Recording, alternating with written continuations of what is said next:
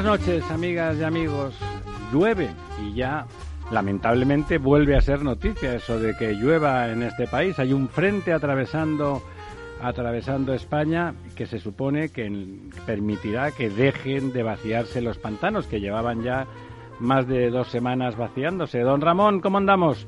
Pues bastante bien dentro de lo que cabe y aunque no soy muy futbolero, eh, lamentamos la pérdida de Maradona. Sí, ahora sin duda haremos un pequeño comentario homenaje a, bueno, quizá al mayor al Pelusa.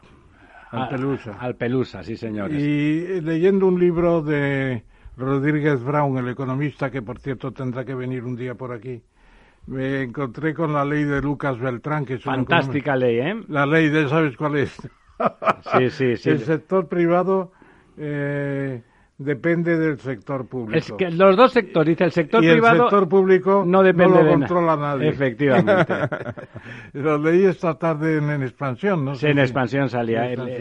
Y luego, pues, la normal, el IBEX 31 subiendo 35 céntimos. El Dow Jones bajando 47 centavos. Nada, calderilla. Y Nasdaq subiendo un poco. Estabilidad pero hablaba yo con mi hombre de bolsa. Deje un momento que salude dice que hay que, Lorenzo. ¿Qué tal? Muy, buenas noches, don Ramiro, don profesor. Hay que volver a entrar en bolsa porque va a haber una subida general. Pues ya ha subido el 26. Ha subido mucho. La sensación de que ya había pasado el momento, ha subido ¿no? mucho, pero todavía tiene que subir. ¿Sí? ¿Usted cree que va a seguir subiendo? Sí. Bueno, si me permite, sí que quería, me gusta que lo haya dicho usted, que como es el académico, si lo digo yo, parece más frívolo. Ha muerto eh, Maradona, ha muerto Diego Armando Maradona, que, aunque fue una persona extraordinariamente irregular como futbolista, tuvo seguramente los destellos de genio más grandes de, la historia.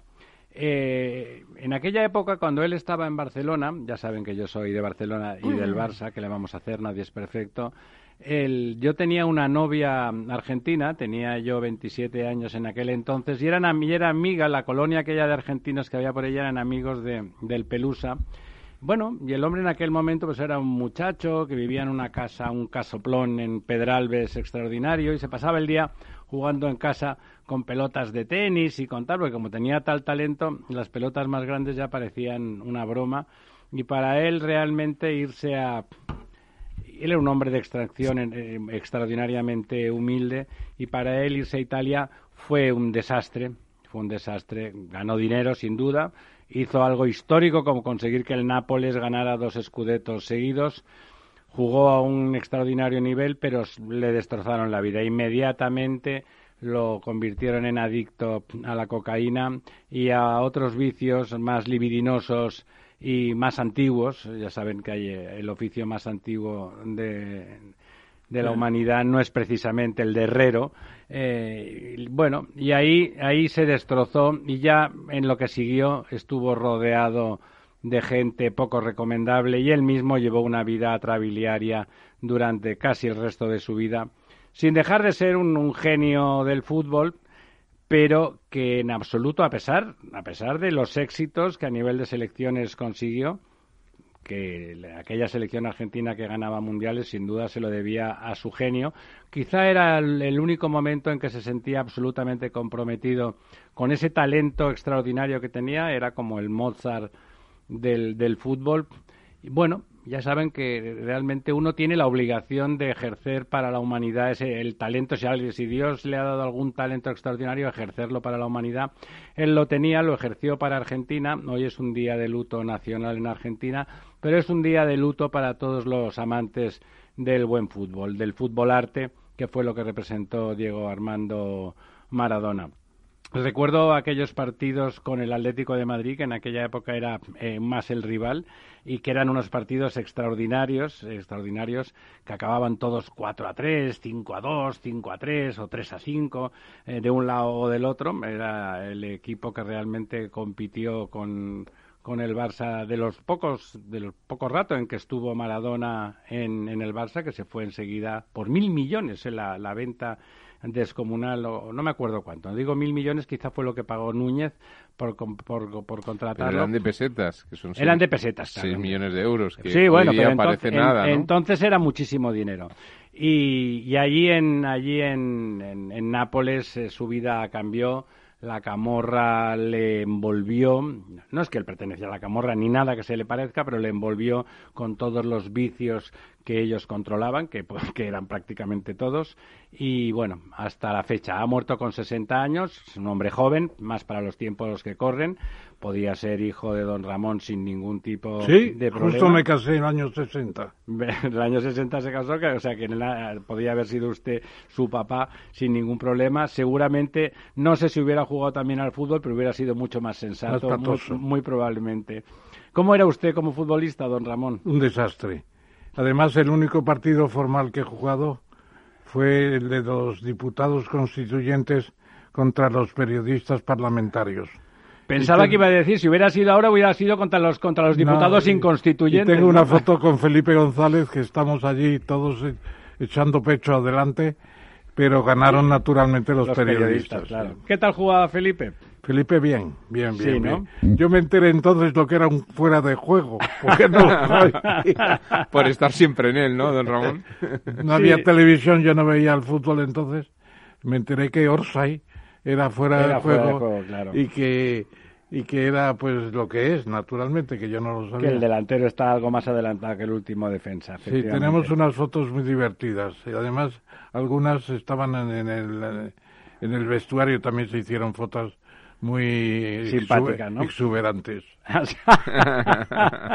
no le vamos a preguntar por, la exuberancia. No, no, me refería a eso, sino que quién tenía la exuberancia más notable. no, es que las, las periodistas entraron todas. A saco, ¿no? Entraron a saco. Eh, no se lo perdieron. Porque el tamaño a veces sí que importa, ¿verdad? Hombre, no lo sé.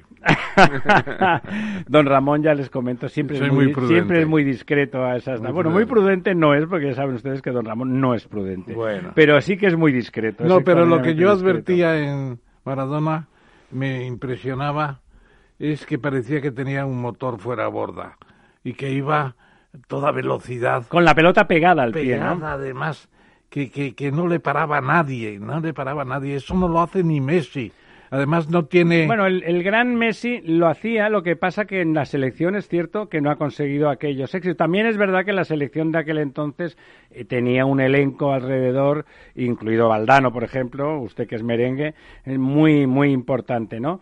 pero en el límite, siendo Messi lo más parecido que ha dado el fútbol a Maradona, en el límite probablemente en el límite haya, haya tenido más calidad Maradona. Lo que pasa que Messi ha sido con mucha más continuidad porque es justamente lo contrario que Maradona, ¿no? Una persona pausada, de familia, con su novia de toda la vida, amante de sus hijos, un, un hombre de familia, en una palabra, ¿no? Pues ha muerto en un distrito de Buenos Aires que se llama El Tigre, que precisamente tengo yo una especie de, de condecoración y un un diploma muy bonito que pone de los amigos del tigre, que estuve dando una conferencia la última vez que estuve en Argentina. Allí la que fuiste al Parlamento, ¿no? No, al Parlamento fui, pero también estuve con los jóvenes argentinos de un partido político nuevo que había muy interesante, de la, la Baña y otros varios y era gente muy animosa, muy futbolera. ¿no? Claro, claro, ahí en Argentina no ser futbolero es casi no ser argentino directamente. Es una religión en Argentina. Bueno, mm, por lo tanto nos, eh, nos lamentamos porque la, la muerte del genio de cualquier especialidad como es tan infrecuente, siempre, siempre es lamentable. No siempre es fácil llevar la genialidad en, llevada al límite. Poníamos el ejemplo de Mozart para compararlo. Eh, con todas las distancias, pero también... Lo, ponía usted, yo no lo pondría. pues sí, pero, pero Mozart también tuvo una vida atrabiliar y complicada, murió joven, más joven todavía. 32 años. ¿32 o 33? Bueno, da lo mismo. Hombre, a él seguramente. No, vamos a discutir. No, vamos a discutir por unos meses, quítame ya esas pajas, ¿no? Pero es verdad que, que hay, hay formas de genio que son difíciles de, de conllevar, ¿no? Lo de tocar lo de tocar el cielo a veces le pasa como con Ícaro y las, bar y las alas se, se derriten.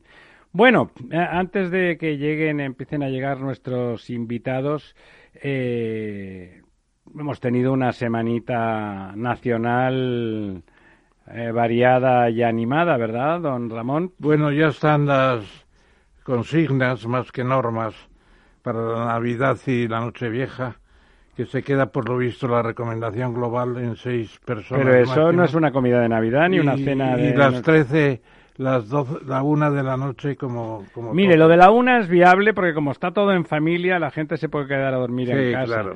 Pero lo de lo de los seis, eh, lo de las seis personas, no se anticipan demasiado. No habría que ver si en cada ciudad bajan las curvas. ¿Por qué en Canarias van a tener que hacer las seis personas si tienen un grado de contagio menor que el de la gripe de un año normal? Yo creo que eso no se va a respetar en mayoría. Eh, Va a haber más gente, eh, es inevitable y no creo que la policía se controlar, dedique, ¿no?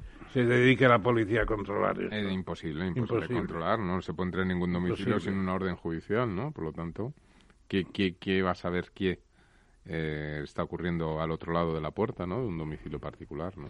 Bueno, yo, yo he visto en- esperemos que siga siendo inviolable el domicilio particular. Yo he visto a media tarde, a media tarde mirando las noticias en internet, he visto que había 537 muertos en las últimas 24 horas, pero luego he visto el telediario de las 9 y bajaba a 360. Bueno, eso ya sabe usted que no tiene ningún ningún tipo de O sea que significación, yo, ¿no? yo no sé cuál quedarme, pero lo que pasa es Ahí que... va por comunidades. Hay sitios Sí. donde están en 700 y pico y hay sitios donde la cosa está a la baja, como en Madrid, ¿no? Claro, claro, efectivamente. En Madrid yo creo que la situación se va reponiendo y que habrá una pequeña desescalada después de después de las fiestas. ¿no? Con la oposición del gobierno, pero sí. Que ya, por cierto, la palabra desescalada ha sido admitida en la RAE, en la, en la Real Academia Española. Que, que por cierto, la- hay- hay que recordar cómo se constituyen las palabras que aceptan la Real Academia Española. La Real Academia Española, a diferencia de algunas señoras y señores, no imponen ninguna palabra. Toman las palabras que se han hecho normales en el uso corriente del español y las incorporan. Lo que hablan los españoles acaba siendo el español registrado. Yo creo que hubo una excepción. Fue la palabra para el brandy jerezano, que decidieron llamarlo, en vez de coñac, Brandy. Gerinac. Gerinac. Pues, oiga, y se cuenta, un momento, suena horrible. Un momento, se cuenta de uno que llega a un bar y entra con mucha rapidez y dice, por favor, Gerinac. Dice la primera a la derecha. Efectivamente, dan ganas, ¿no? No sé si se mantiene en el diccionario la palabra Gerinac, pero se intentó sustituir el coñac, sí. ¿Qué le, qué le parece a usted, qué le parece a usted la, la, la regañina esa impositiva? Hablando de imponer, me ha venido a la cabeza inmediatamente la ley CELA. de- CELA. CELA, de la de educación. Yo le puse un... al margen de un homenaje a sí misma, Le ¿no? puse un... Como no, sabía que la Real Academia Española iba a hacer una, una especie de dictamen breve sobre el tema, le puse un correo electrónico a Santiago Muñoz Machado, el secretario, y me contestó enseguida. Dice, muchas gracias, querido Ramón, porque le dije, duro con ellos, duro con ellos. ¿Qué, ¿Pero qué es eso de, de suprimir el español como el idioma vehicular? No tiene sentido. Y la verdad es que la nota del- de la academia estuvo muy bien. Y yo creo que al final las notas de la academia tienen fuerza, porque Bueno, aquella bueno. historia de transformar la constitución española con los señoras y señores diputados, diputadas, eh, presidentes, presidentas, etcétera, se ha calmado, ya nadie lo habla. O Hombre, sea, es y que fue era- por una nota de la academia muy circunspecta, pero muy bien. Es que era una estupidez y una, fa- y una ignorancia grande. No, y que Presidente, era como el Gerinac, que era Claro. una cosa muy forzada, ¿no? Presidente es un participio activo que no tiene género, Claro, ¿no? claro. O, o ya, o recuerdan ustedes, creo que fue la señora Montero, eh, por supuesto suele, suele, frecuenta esos charcos cuando dijo portavoces y portavozas, sin entrar en la idea de que portavoz, el voz es una forma femenina, y por lo tanto, en cualquier caso hubiera sido portavozo, no, Sí, no sí. portavoza, ¿no? La alternativa, de la cual, la- de la cual disiento también absolutamente. Pero bueno, más allá de- del, del tema de, de eliminar el español como lengua vehicular y que puedan reñir a los niños en, en el patio si hablan en español, eh, ¿qué le parece a usted las limitaciones que le ponen a, a la concertada? Bueno, yo creo que la concertada fue el resultado de un pacto entre el Partido Socialista y el Partido Popular y ha tenido, yo creo que, enormes beneficios. Un éxito extraordinario. Extraordinario. Eh, lo que pasa es que también habría que tener más vigilancia porque después los colegios de la concertada pues ponen bailes, grima, eh, viajes de esquí, etcétera, y suben las tarifas, de hecho, mucho. Pero son voluntarios. Y entonces, sí, voluntarios, pero el que no las, no, el que no toma algunas especialidades no le facilitan mucho seguir en el colegio en algunos casos. Pocos casos, ¿eh, don Ramón? Hay, hay, hay, corruptelas, yo creo que eso se tendría que vigilar más, pero es bueno, es bueno porque el principio de el acceso libre a la enseñanza en el lugar que se quiera, eh, hay que mantenerlo y hay que mantenerlo con un sistema de concierto. Si se quitan las concertadas, vamos a tener una restricción en el artículo 27 de la Constitución, que por cierto es el más largo de toda la Constitución. Don Ramón, la gente va porque quiere las concertadas. ¿eh? Naturalmente, porque. Lo eligen, tiene más éxito. Y aquí el sindicato de, de profesores de escuelas públicas, de colegios públicos, etcétera, eh, que es muy fuerte, pues quiere imponer más la, la, la, enseñanza pública, pero no es muy atractiva en general. La gente, en cuanto puede, va a un colegio de pago, que se decía antes aunque se pague poco porque está concertado. Claro. Bueno, al final eh, yo creo que el problema principal que está detrás de este, de este, bueno, de esta norma nueva que perjudica a un montón de profesionales y de Bueno, al final el problema está en que la curva de natalidad ha descendido en España enormemente, eh, faltan niños o sobran colegios y profesores. Entonces, claro, al final hay una serie de recursos eh, que están destinados a la enseñanza pública, profesores y, funcionarios, y, funcionarios y, digamos colegios, eh, lugares físicos que están infrautilizados y por lo tanto es un, es decir, tener eh, en algunos colegios públicos como existen en Madrid capital con ratios de 7 y 8 niños por aula, o sea que la pues calidad de la enseñanza es extraordinaria. Probablemente, pero no tienen demanda y por lo tanto estás pagando profesores para atender a seis o siete alumnos cuando lo normal es que el ratio sea de 24, 25, etcétera. Por lo tanto, desde el punto de vista económico eso no es eficiente. Entonces tienes dos alternativas. O te cargas la concertada o te cargas la pública. En la medida en que para cargar la pública pues tienes vamos a hacerlo por competencia, ¿no? Sí, que pero compitan. Al final, pero al final, no, no, pero que aunque compitan, al final eh, tú tienes un problema con los funcionarios. Es decir, mientras no se cambie la ley de, del, del, del, funcionariado que les mm, digamos que les sitúa en una les posición garantiza... o les garantiza el empleo de por vida pues, pues obviamente tú, no puedes estructurar a lo mejor se podrían plantear otras fórmulas, como la de trasladar profesores a la concertada desde la escuela pública, eh, utilizar aulas o lugares físicos de la escuela pública para que se instalen colegios concertados y que así los padres puedan tener esa libertad de elección. Esto no se ha explorado. Se ha explorado quizá el camino más fácil, que es mantener la paz social dentro de los funcionarios y claro. Eh, digamos que el problema es la, fíjese usted que el problema es que la competencia no la acepta la escuela pública porque pierde en Madrid pierde menos que en otros sitios. Aquí hay bastantes, algunas, unas cuantas escuelas públicas muy solicitadas porque tienen prestigio. Pero que al final la decisión... La primera de ellas, el Ramiro de Maestro. Y, otras, el Ramiro Maestro es la más conocida,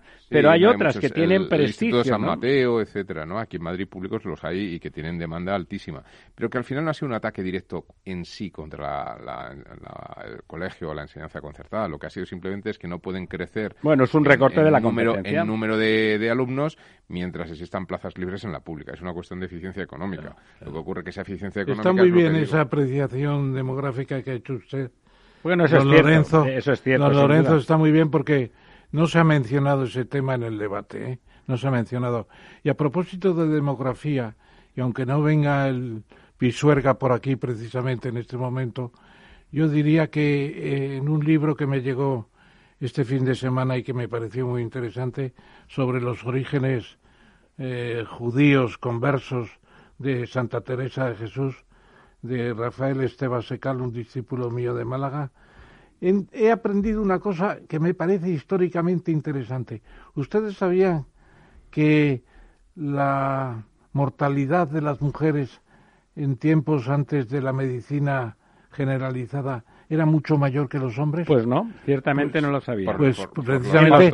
¿Y por qué había tantos maridos que tenían dos y tres mujeres porque habían enviudado?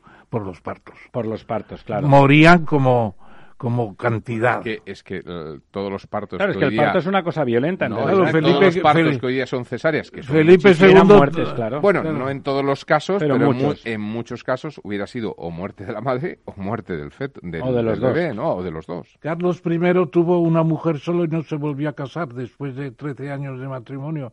Felipe II, en cambio, se volvió a casar y tuvo cuatro mujeres. Y Felipe III... Que fueron muriéndose respectivamente. Claro, se morían, porque tenían cuatro o cinco hijos y en el... En algún momento se morían. Se morían. Sí, tremendo. Pues eso, la demografía es un tema interesante. Hombre, es, un tema fundamental, ¿no? Para entender lo que ocurre en el mundo. Fíjese que haya habido poca inteligencia por parte de los proponentes de la ley porque si hablan del tema demográfico, hubiese introducido a alguien el factor competencia y hubiese habido que reconocer que en la igualdad de competencia la gente elige mucho más al concertado que al público, salvo honrosas excepciones que son colegios con un nivel de excelencia alto. Pero hubieran perdido. Pero ahí la oposición no ha estado inteligente. Ha ido a la discusión ideológica en lugar de decir que por qué no dejan que compiten y que el que quede fuera de juego, pues a ese le van retirando los alumnos. No han entrado, no han entrado bien al trapo. Otro tema demográfico reciente es que por primera vez ha disminuido el número de jubilados de la seguridad social. Lamentablemente por causa del COVID, claro. Claro, por el, el exceso de crecimiento de muertes que ha habido que mide el Instituto Nacional de Estadística y que el Ministerio de Sanidad todavía no se entera. Esos 25.000 muertos que no saben a qué adjudicar, ¿no? Están vagando por... Sí, sí, están almas en pena y nunca mejor dicho. almas en pena, sí. Almas en pena y nunca, y nunca mejor dicho.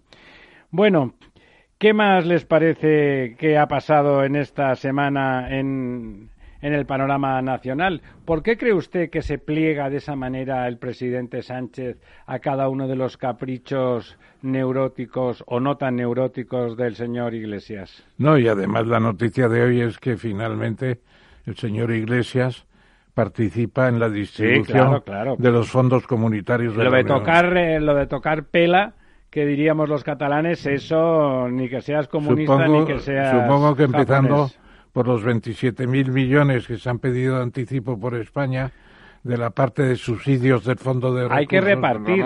pero son 20, perdón un momento, 27.000 millones, pero que no van a llegar fácilmente porque, como ustedes saben, Polonia, Hungría y Eslovenia se están vengando. Los raritos se están vengando. Pues son raritos, eh, democráticamente. Les quieren, les quieren criticar sus decisiones políticas y dicen ponemos un veto y que se fastidie toda la Europa y especialmente España e Italia. Es verdad.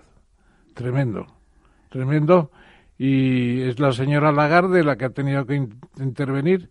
Dijeron, tienen ustedes que acabar con ese veto porque es una munición necesaria para la batalla que estamos librando poco beliciosa, pero, pero muy... Bueno, pero está bien, la señora Lagarde que haya intervenido. Es de lo que no se puede es hacer la política marianista que consistía en dejar que las cosas se murieran encima de la mesa, ¿no? Claro. Y en este caso me parece más que razonable. De todas formas, hay que recordar que la, la voluntad del señor Iglesias, aparte porque repartir dinero siempre da poder, eh, y ya desde Moncloa quedaba claro que tenían mucha intención de concentrar ese poder de reparto en la propia Moncloa y sus aledaños. Eh, bueno, este es el gobierno que duplica el número máximo de asesores de cualquier otro gobierno, el que, ha, el que más amigos y más contratos sin, sin concurso ha producido, eh, bueno, etcétera. Con lo cual, ese reparto ese reparto habría que poderlo vigilar muy de cerca y sería sería propio de la oposición establecer un procedimiento reglado, democrático y sistemático para garantizar que con ese dinero no se hacen clientes, sino que se ayuda a los españoles en problemas. Sí, además, un caso importante en este tema es el hecho de que España pierde mucho dinero de las subvenciones comunitarias porque no nos enteramos. No nos enteramos, es terrible. Que, no se enteren nuestros gobiernos de eso que no, tela, que ¿eh? no se enteran, es verdad. Y, no, no, tiene usted y eso que España tenía fama de utilizar bien las subvenciones comunitarias, por ejemplo, para transportes, aeropuertos. Ah, eso es la época de Felipe. Felipe, Felipe y Aznar. Y Aznar, esos lo hicieron eh, bien. Se, hacía bien. Ahora a partir de ahí ni Zapatero, ni Rajoy, y menos este gobierno. Bueno, a mí me hacía una consulta hoy el director de una revista muy buena que se llama Cantabria Económica en Santander, Alberto Ibáñez, me decía, procura Ramón confirmarme el dato.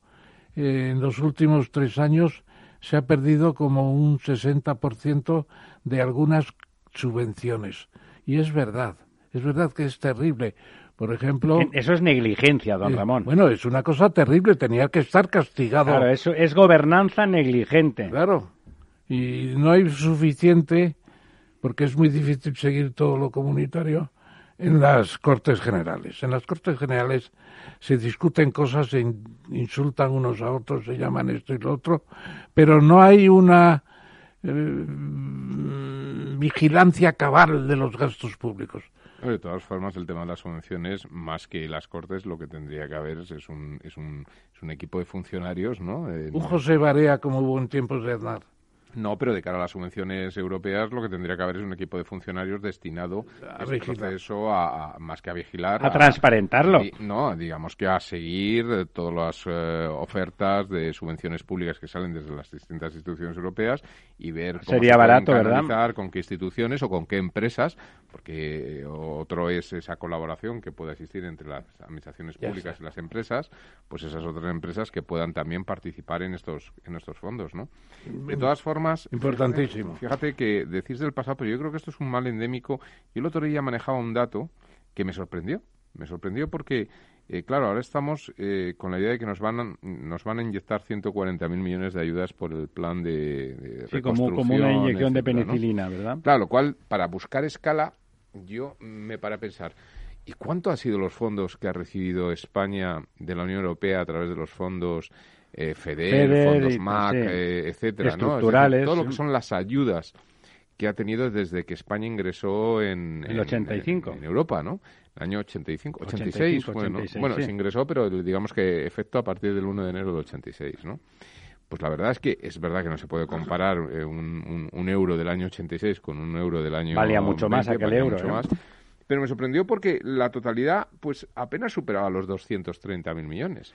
en dinero, en dinero corriente debe de ser me, pareció, sobre 300.000, ¿no? Sí, pero me pareció aún así poco. Dada sí, es el doble, ¿no? O al menos te da la escala de la ayuda que vamos a recibir en los próximos tres años, que es brutal, ¿no? porque mm, Es, es, como un 60% de lo que ha recibido España desde Hay que conseguir que ese dinero vaya al aparato productivo, que recupere, que ayude a recuperar a los españoles que lo han pasado y lo están pasando más que mal, además de mejorar nuestro sistema sanitario y evitar, insisto, que sea un clientelismo sin, sin freno y sin sentido y que no sea un keynesianismo sin sentido también. Hoy leía un artículo muy interesante sobre cómo esa, esa política keynesianista que Japón ha seguido en los últimos años está siendo un cierto fracaso. Se ha, se ha caído incluso en un país tan serio como Japón, se ha caído en el construir cosas que no eran precisamente necesarias. ¿no? Hay que tener cuidado con el keynesianismo. Bueno, y luego están también los lobbies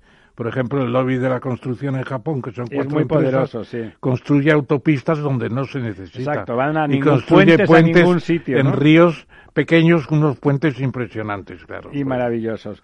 Bueno, mm, nos vamos uno, un minutito y volvemos inmediatamente con nuestro primer invitado. La verdad desnuda, con Ramiro Aurín. Capital Radio existe para ayudar a las personas a formarse y conocer la verdad de la economía. Los valores que Capital Radio defiende son la verdad, la libertad y la responsabilidad. Capital Radio es una empresa independiente que no se identifica con ideologías políticas. Capital Radio está aquí para ayudar a las empresas a comunicar cómo crean valor. Capital Radio apuesta por empresas sostenibles, transparentes y comprometidas con la sociedad. ¿Y tú? ¿También quieres trabajar por un mundo mejor? Aquí tienes tu sintonía. Capital Radio, con la gente que aporta y no se aparta.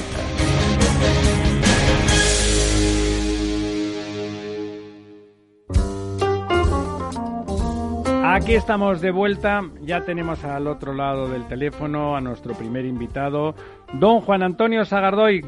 Muy buenas noches. Buenas noches. Muchísimas gracias, primero que nada, por estar eh, con nosotros a estas horas, bueno, no particularmente intempestivas, pero día de buenos partidos de fútbol y podía usted apetecerle hacer otra cosa. Don Juan Antonio es catedrático de Derecho del Trabajo y de la Seguridad Social y tuvo, entre otras muchísimas cosas que ahora nos, nos glosará, como siempre, el profesor Tamames, un papel, quiero nombrar, el, el papel fundamental en la elaboración, en la elaboración y conceptualización del Estatuto de los Trabajadores, que cambia y democratiza de forma definitiva el papel del, del sector del trabajo en la nueva democracia española de hace tantos años. Don Ramón, por favor. Buenas noches, Juan Antonio. Gracias también por venir.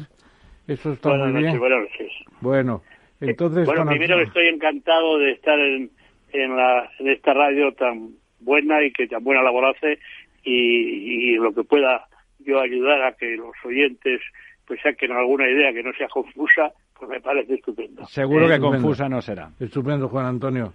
Diré que eres de la quinta del 35, yo soy del 33, estamos muy próximos en edades y naciste en, un, en un pueblo de Navarra, Pitillas, de la que eres además hijo predilecto, que eso es muy importante.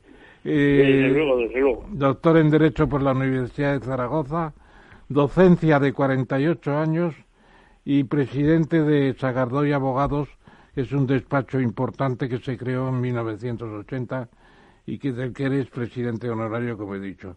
Catedrático de Trabajo y en la Universidad Complutense y además en el 78 primer director del Instituto de Estudios Sociales creado por el desarrollo del antiguo Instituto Nacional de Previsión, el INP, creo, y responsable del primer proyecto, anteproyecto del Estatuto de Trabajadores, que fue derivado de los pactos de la Moncloa. Me acuerdo muy bien porque precisamente en, en el debate de los pactos yo recordé que el PC en el que yo estaba entonces había propuesto el Código de los Trabajadores y dijeron, código no, ¿Y, qué ponemos? Si alguien salió por allí y dijo estatuto, pues ya está, estatuto, como dijo aquel.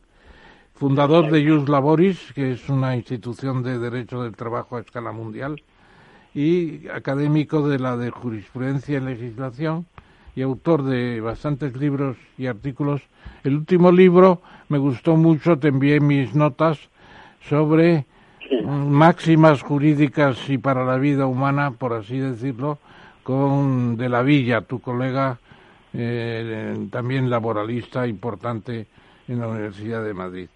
Así que tenemos, a una persona que ha vivido mucho y que ha trabajado mucho y lo primero que podríamos decirte, preguntarte es precisamente qué recuerdo guardas de esa elaboración del Estatuto de los Trabajadores en los albores de la democracia española.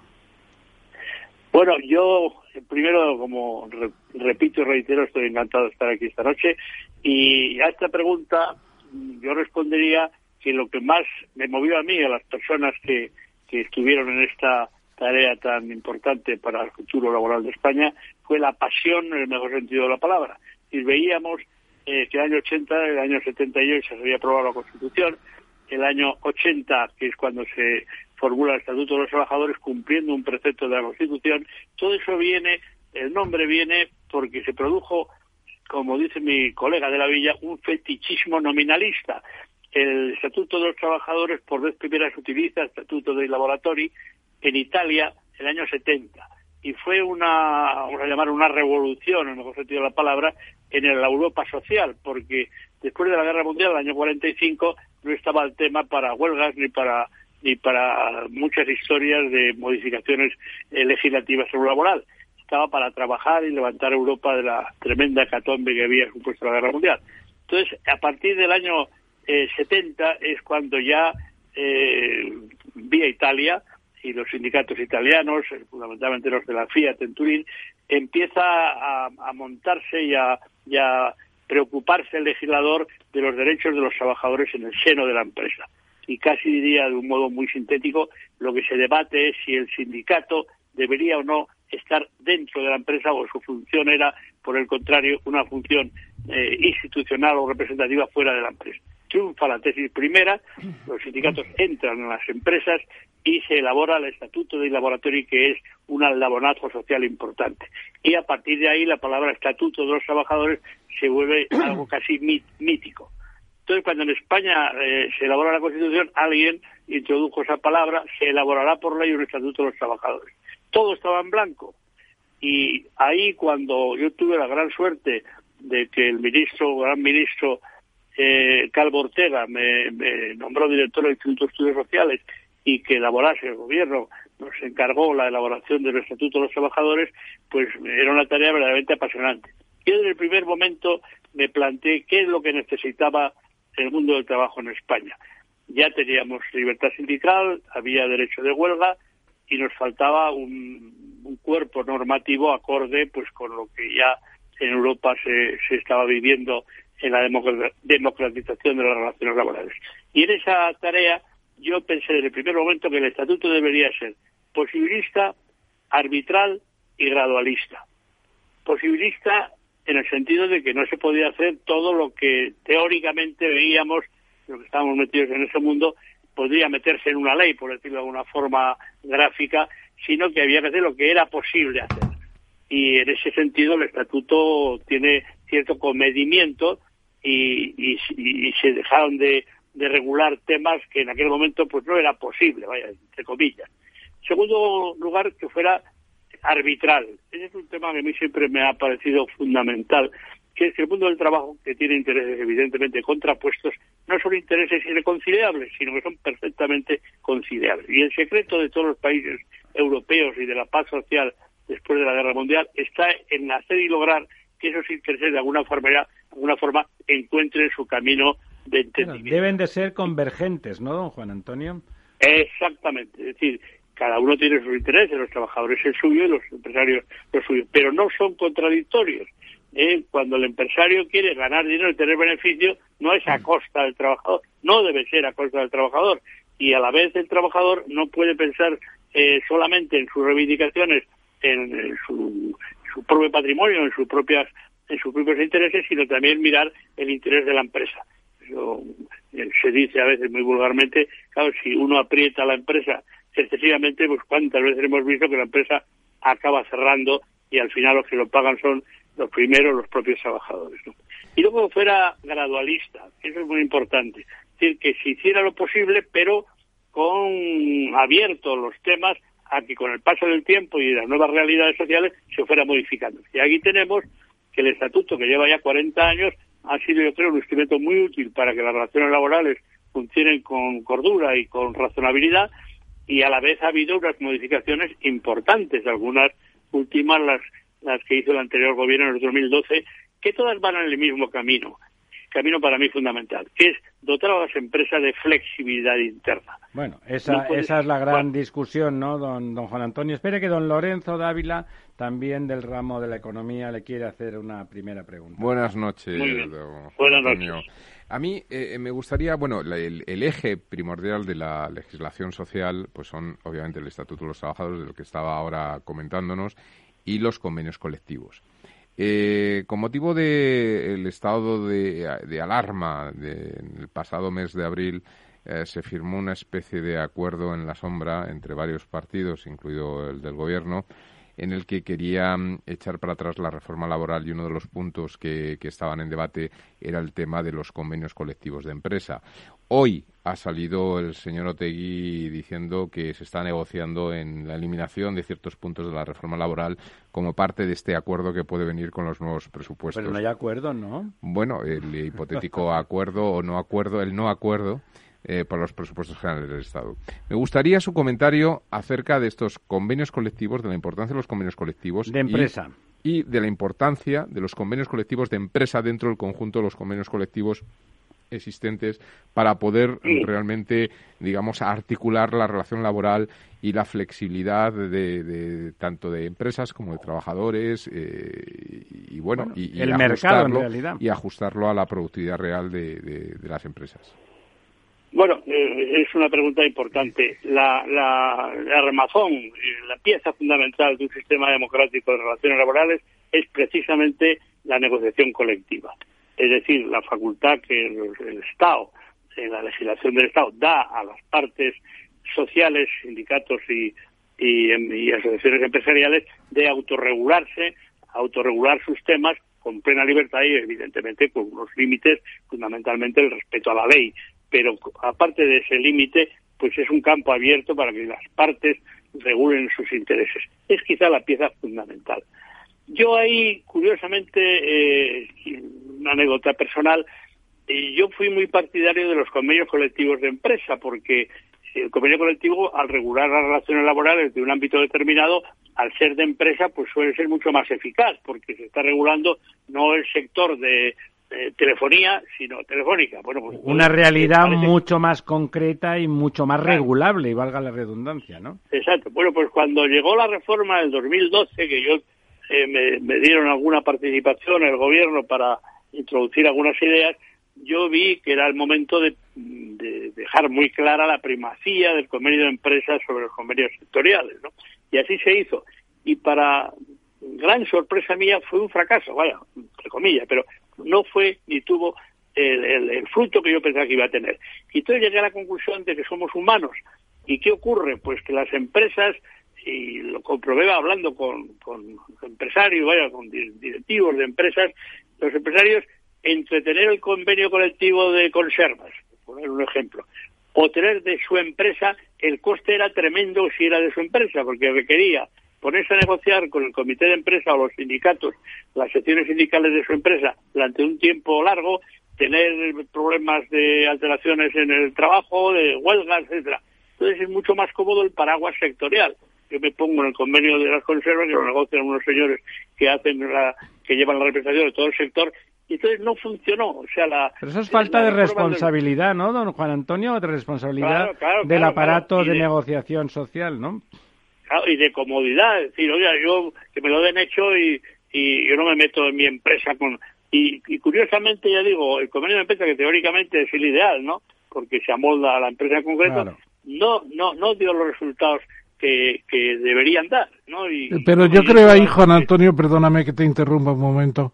Sí. Yo creo que en las pequeñas y medianas empresas eh, el convenio en cuestión es muy interesante porque una, un taller mecánico en Madrid y tal, ¿qué tiene que hacer con o una oficina? Por ejemplo, la, la ordenanza de oficinas y, y me parece cómo se llama despachos y oficinas ¿no? despachos y oficinas pues claro el, el, concierto nacional el, el acuerdo nacional la escala nacional pues contiene pues cuatro días para asuntos propios, no sé qué, para gestiones varias. Si son tres personas, como lo hacen, Claro, son tres personas, pues la empresa se hunde. Y dice, señores, aquí eh, eh, el que se ponga malo hay que cuidarlo, pero no eh, poner, irse de vacaciones innecesariamente sin esperar al, al permiso oficial, etcétera, ¿no? Las pequeñas empresas... No, ese es el problema, que la pequeña y mediana empresa eh, debe tener un, convenio eh, de su sector, un convenio más amplio, pero a la vez los que negocian ese convenio tienen que ir a un convenio un poco de mínimos, no de máximos, porque entonces acaban siendo el acta de función de las empresas medianas y pequeñas. Porque claro, si se legisla o se elabora un convenio colectivo eh, con las mismas, los mismos estándares para Telefónica que para una empresa de teléfonos de cinco trabajadores, pues lo normal es que la de cinco muera, ¿no? Porque no puede no puede observar las exigencias de ese convenio que está pensado pues, para una empresa de 50.000 trabajadores. ¿no?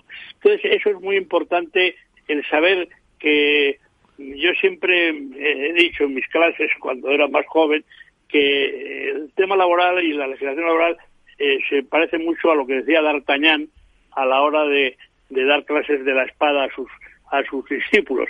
Mira, cógela, le decía, de una forma que ni muy fuerte, como un pajarillo, decía.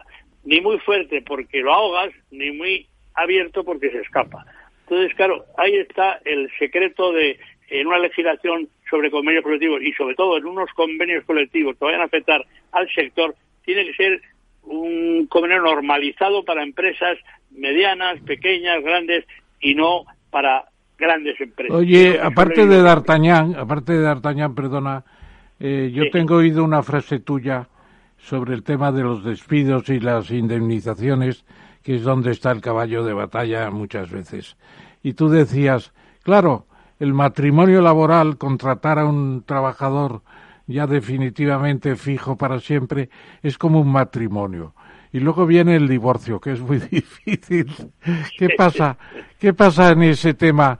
¿Hemos avanzado algo o seguimos todavía con una especie de inercia franquista con los 45 días, etcétera, etcétera? Más que también seguimos desde luego, pero más que más que inercia es miopía.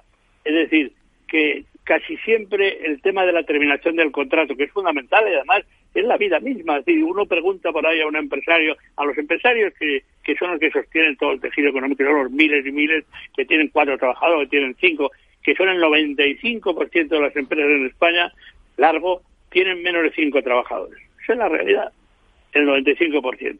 Pero claro, legislar para los que tienen 10.000 pues es un disparate. Es un sinsentido, no tiene sentido, claro, no tiene sentido. Claro, entonces, claro, al final casi siempre se ha enfocado el tema del despido en el coste del despido.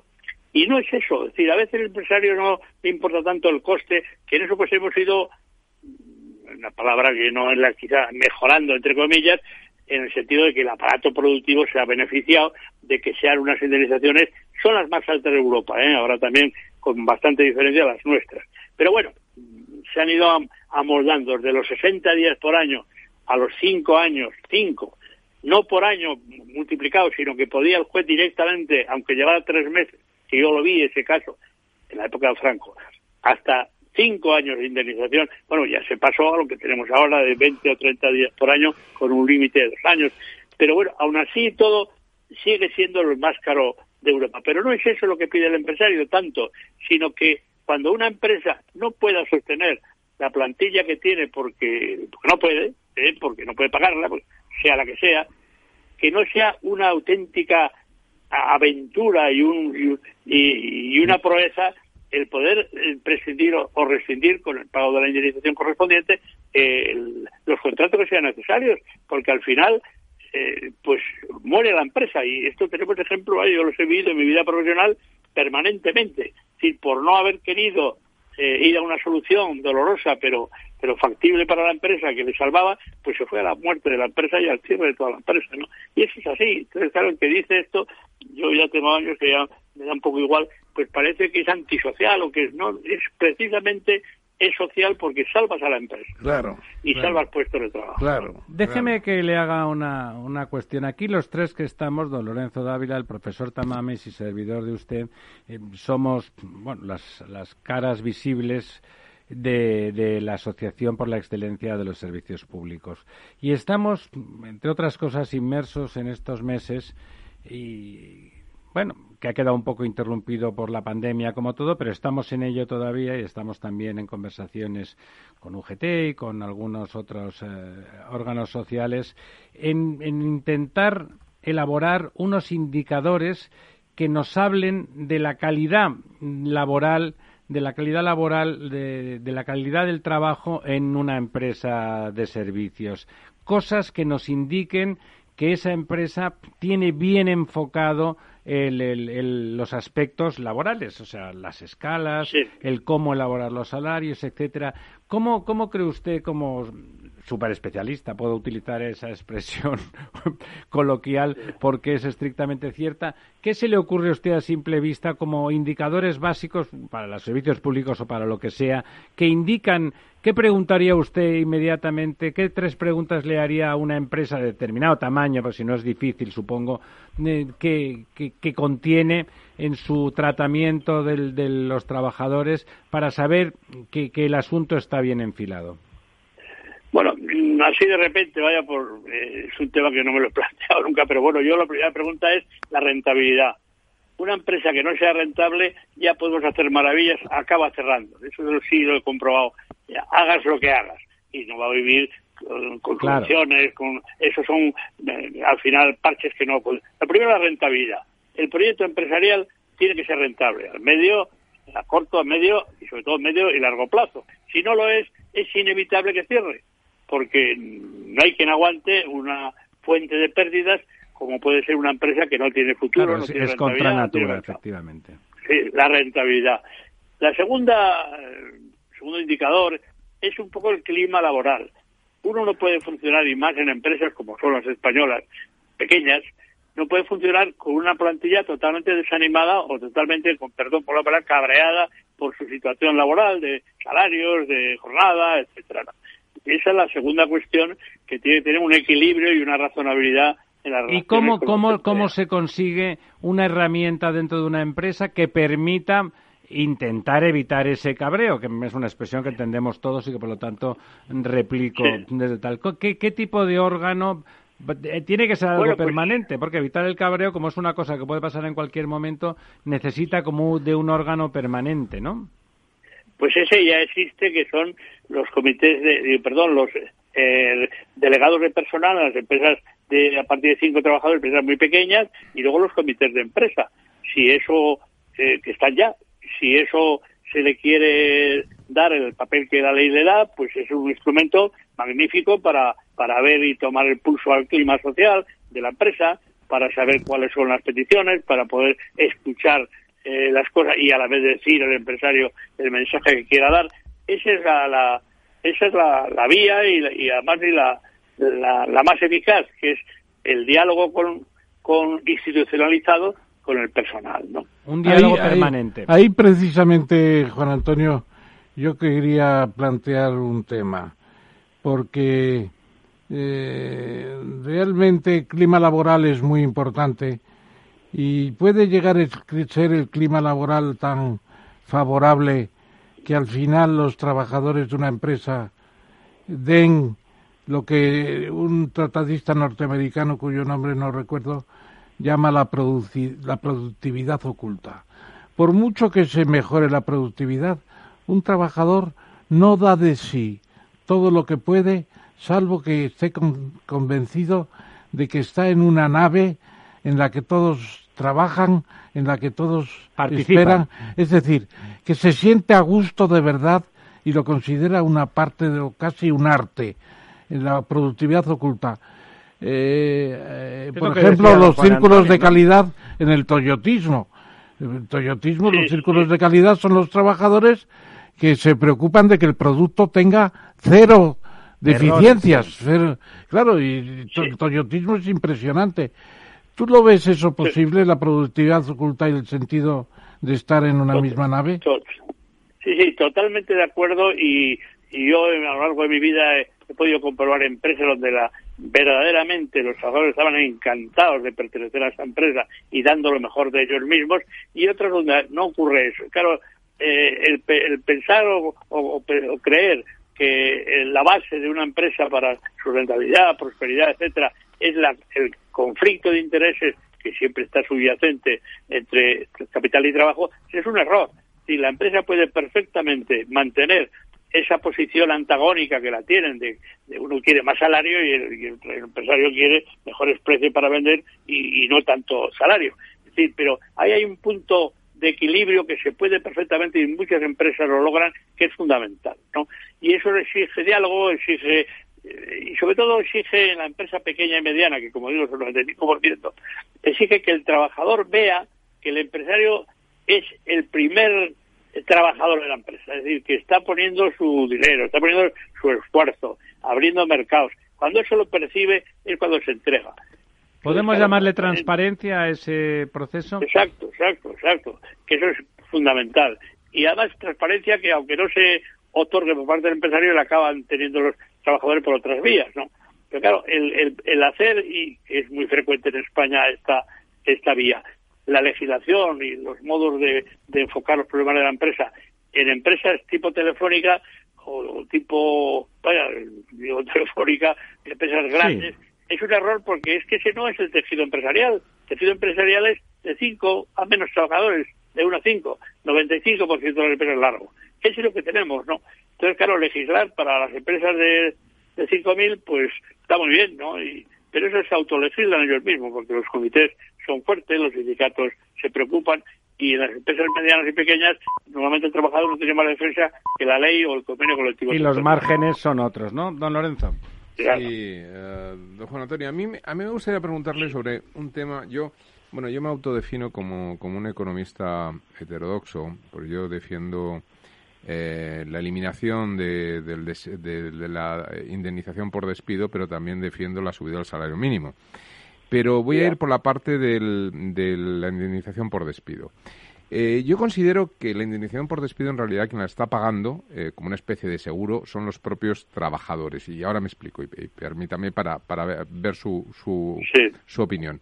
Eh, quiero con esto decir que los trabajadores tienden a tener menos, digamos, incentivo, no, menos incentivo a moverse a cambiar de trabajo por miedo a perder la indemnización. Es decir, cuando un trabajador se va libremente de una empresa y se va a otra, pues si una empresa lleva 10 años, tiene un derecho a una indemnización en el caso de despido. Si se cambia de empresa, pues empieza una nueva aventura en la cual, bueno, pues si le despiden al año siguiente ha perdido la indemnización. Eso lleva a una, digamos, a una serie de incentivos ocultos a que los trabajadores permanezcan en... en un conservadurismo, ¿no? Un conservadurismo que hace, por una parte, eh, que los trabajadores tengan menos movilidad que realmente sean menos eficientes, porque probablemente en otros puestos de trabajo podrían ser más eficientes si es que el mercado los demanda. Y en tercer lugar, eh, lleva a que haya salarios más bajos, porque cuando uno se mueve es cuando realmente cambia o pega un salto en su, en su relación laboral en términos de salario. Y eso permite, digamos, eh, también libera al, al, empresario de unos costes laborales que, que permite de alguna forma mm, pagar más eh, en la relación laboral continua, siempre y cuando sabe que no hay ese coste eh, indemnizatorio al final, ¿no? Es como un poco... Que es increciendo, además. Que es increciendo. Y ocurre... Sí, sí, sí, diga, diga. Sí, no, no, totalmente de acuerdo, totalmente de acuerdo. Tan es así que uno de los grandes avances que está en algún país en y en algunas empresas, eh, de alguna forma, en algún sector ya vigente, es que no pague la empresa determinada el coste determinado de un trabajador sino que haya un fondo de grupos la de mochila, la, mochila que sea el que pague y al que se contribuya por, se contribuye por parte de los empresarios. De modo que no ocurra yo hace no mucho un empresario me hablaba de su angustia un empresario pequeño porque tenía una persona que era un desastre que tenía y digo bueno pues no firmarme con despedirle y, y me dijo no puedo ¿cómo que no puedo? no tengo dinero para pagarle ¿no?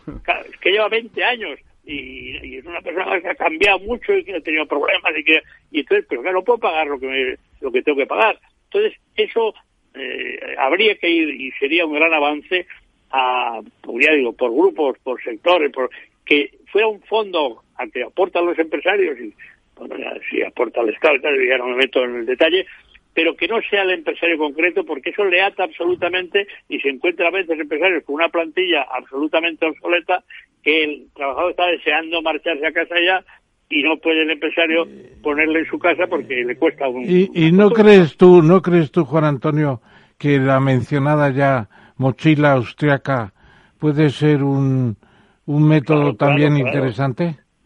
Totalmente, yo fui ah, ah, partidario, totalmente. Eh, ¿Se, ¿Se, aplicará alguna vez en España la, la mochila austriaca? Aquí todo es imprevisible, o sea, no, no, no, creo yo que, no lo sé, no lo sé, pero... Somos poco amantes de la innovación en lo social, ¿verdad? Sí, no, además a mí me asombra mucho los temas laborales, a veces la poca razonabilidad que hay, porque el hombre de la calle, la persona dice, oye, pues esto se arregla de esta forma, y luego vas a la realidad y no, no hay manera, no, no, no se ponen de acuerdo, no, no logran, pero vaya, eh, evidentemente que la salida eh, mutual del trabajador, es decir, que que sea algo que mm. paga y que eh, eh, es fundamental porque si no, como digo, el pequeño empresario sobre todo es que no puede. Oye, pero la mochila austriaca entonces parece que no te emociona mucho, ¿no? Bueno, es que si lo metiéramos en eso teníamos para, para una hora, porque es complicado. O sea, es, es fácil entender la esencia, que es que lo pague eh, un, fondo, algo que, hay, que tú has ido alimentando, ¿no? o sea, a mí la, la, esencia de la mochila austriaca me parece y lo acabo de decir, muy sana y muy saludable y muy positiva. Pero luego hay que ver cómo se, se monta y, claro, porque luego hay empresarios que dicen, bueno, yo estoy aportando la mochila y jamás veo, veo un bocadillo de la mochila, ¿no? Porque se lo lleva todo eh, otras empresas. y don Juan Antonio, ¿la mochila austríaca no es la, no es la prestación por desempleo? En parte. Bueno, de, de, alguna forma sí, sí, claro. Por lo tanto, estamos como duplicando la mochila, ¿no? Sí, bueno, bueno sí, sí, sí. Ahora hay otra cosa también, ahora que ha sacado el, tema del desempleo, que es que el dineral que nos gastamos en, en algo, entre comillas, inútil, tiene una gran función social y fundamental, que es la, la, alimentación, el vivir de las sí, sí, cubrir a la gente que no tiene trabajo, sí. que todo ese dinero, si en vez de darlo eh, en plan de prestación al parado, se diera de alguna forma fuera a las empresas para crear empleo, sería un dinero mucho mejor utilizado.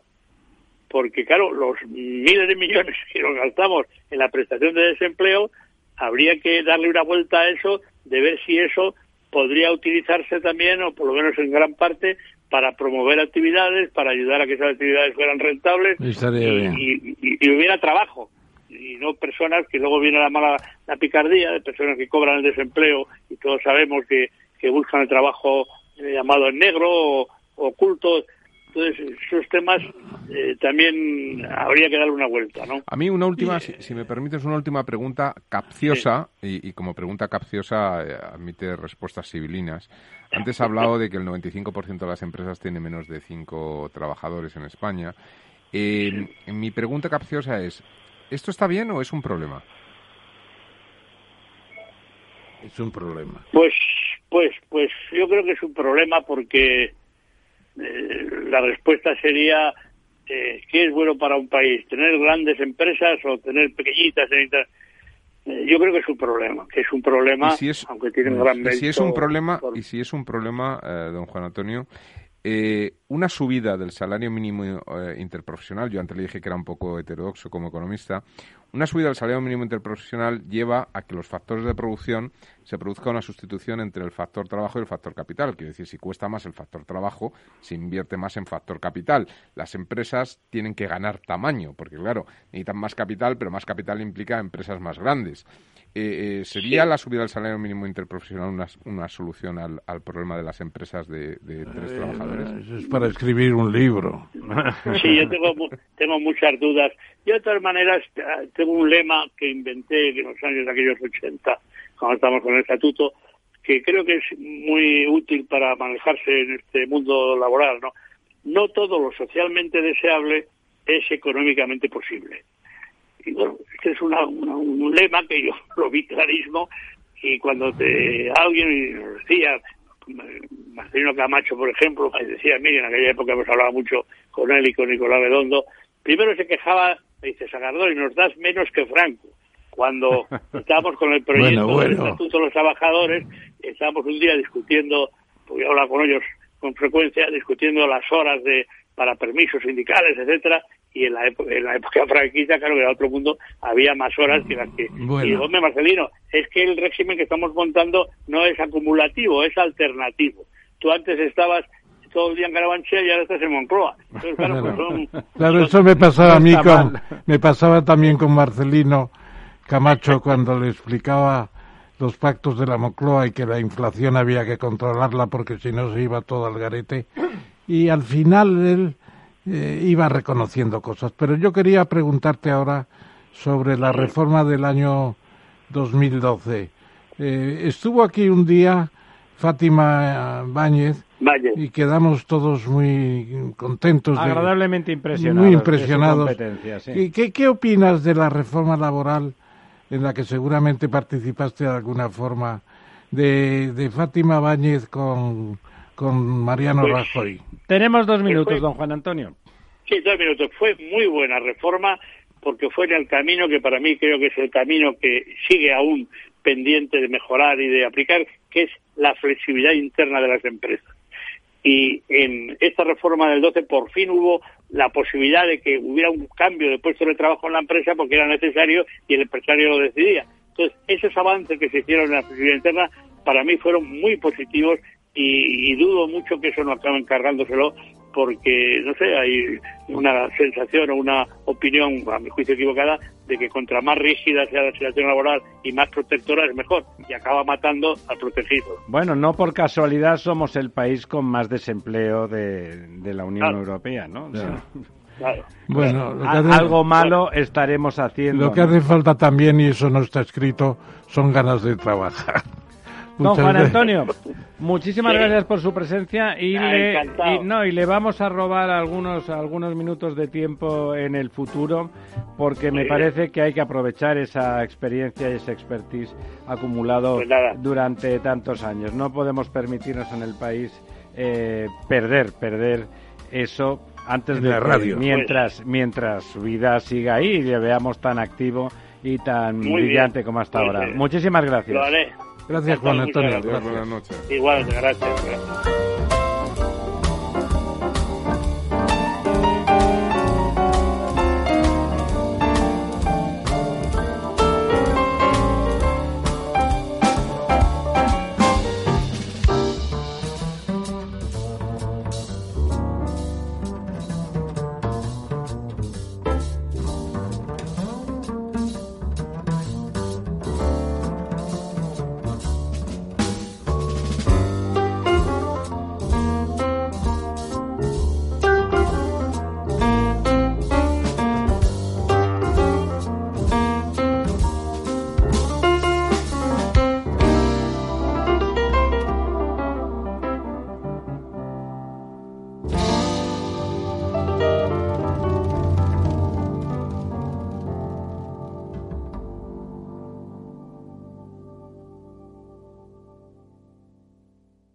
La verdad desnuda con Ramiro Aurín.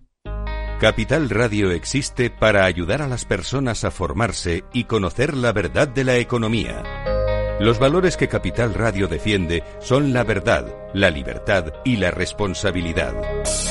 Capital Radio es una empresa independiente que no se identifica con ideologías políticas. Capital Radio está aquí para ayudar a las empresas a comunicar cómo crean valor. Capital Radio apuesta por empresas sostenibles, transparentes y comprometidas con la sociedad. ¿Y tú? ¿También quieres trabajar por un mundo mejor? Aquí tienes tu sintonía. Capital Radio, con la gente que aporta y no se aparta.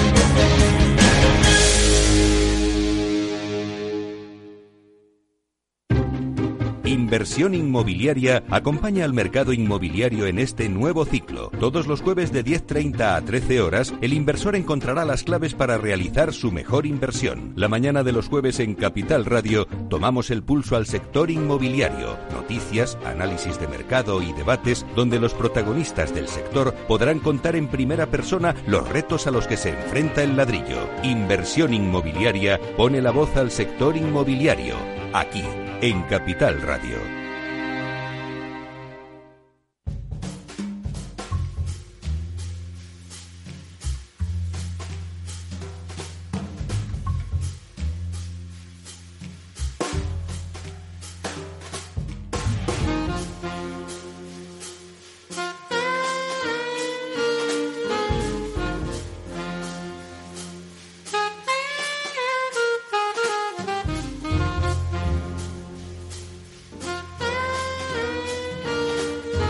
La verdad desnuda con Ramiro Aurín.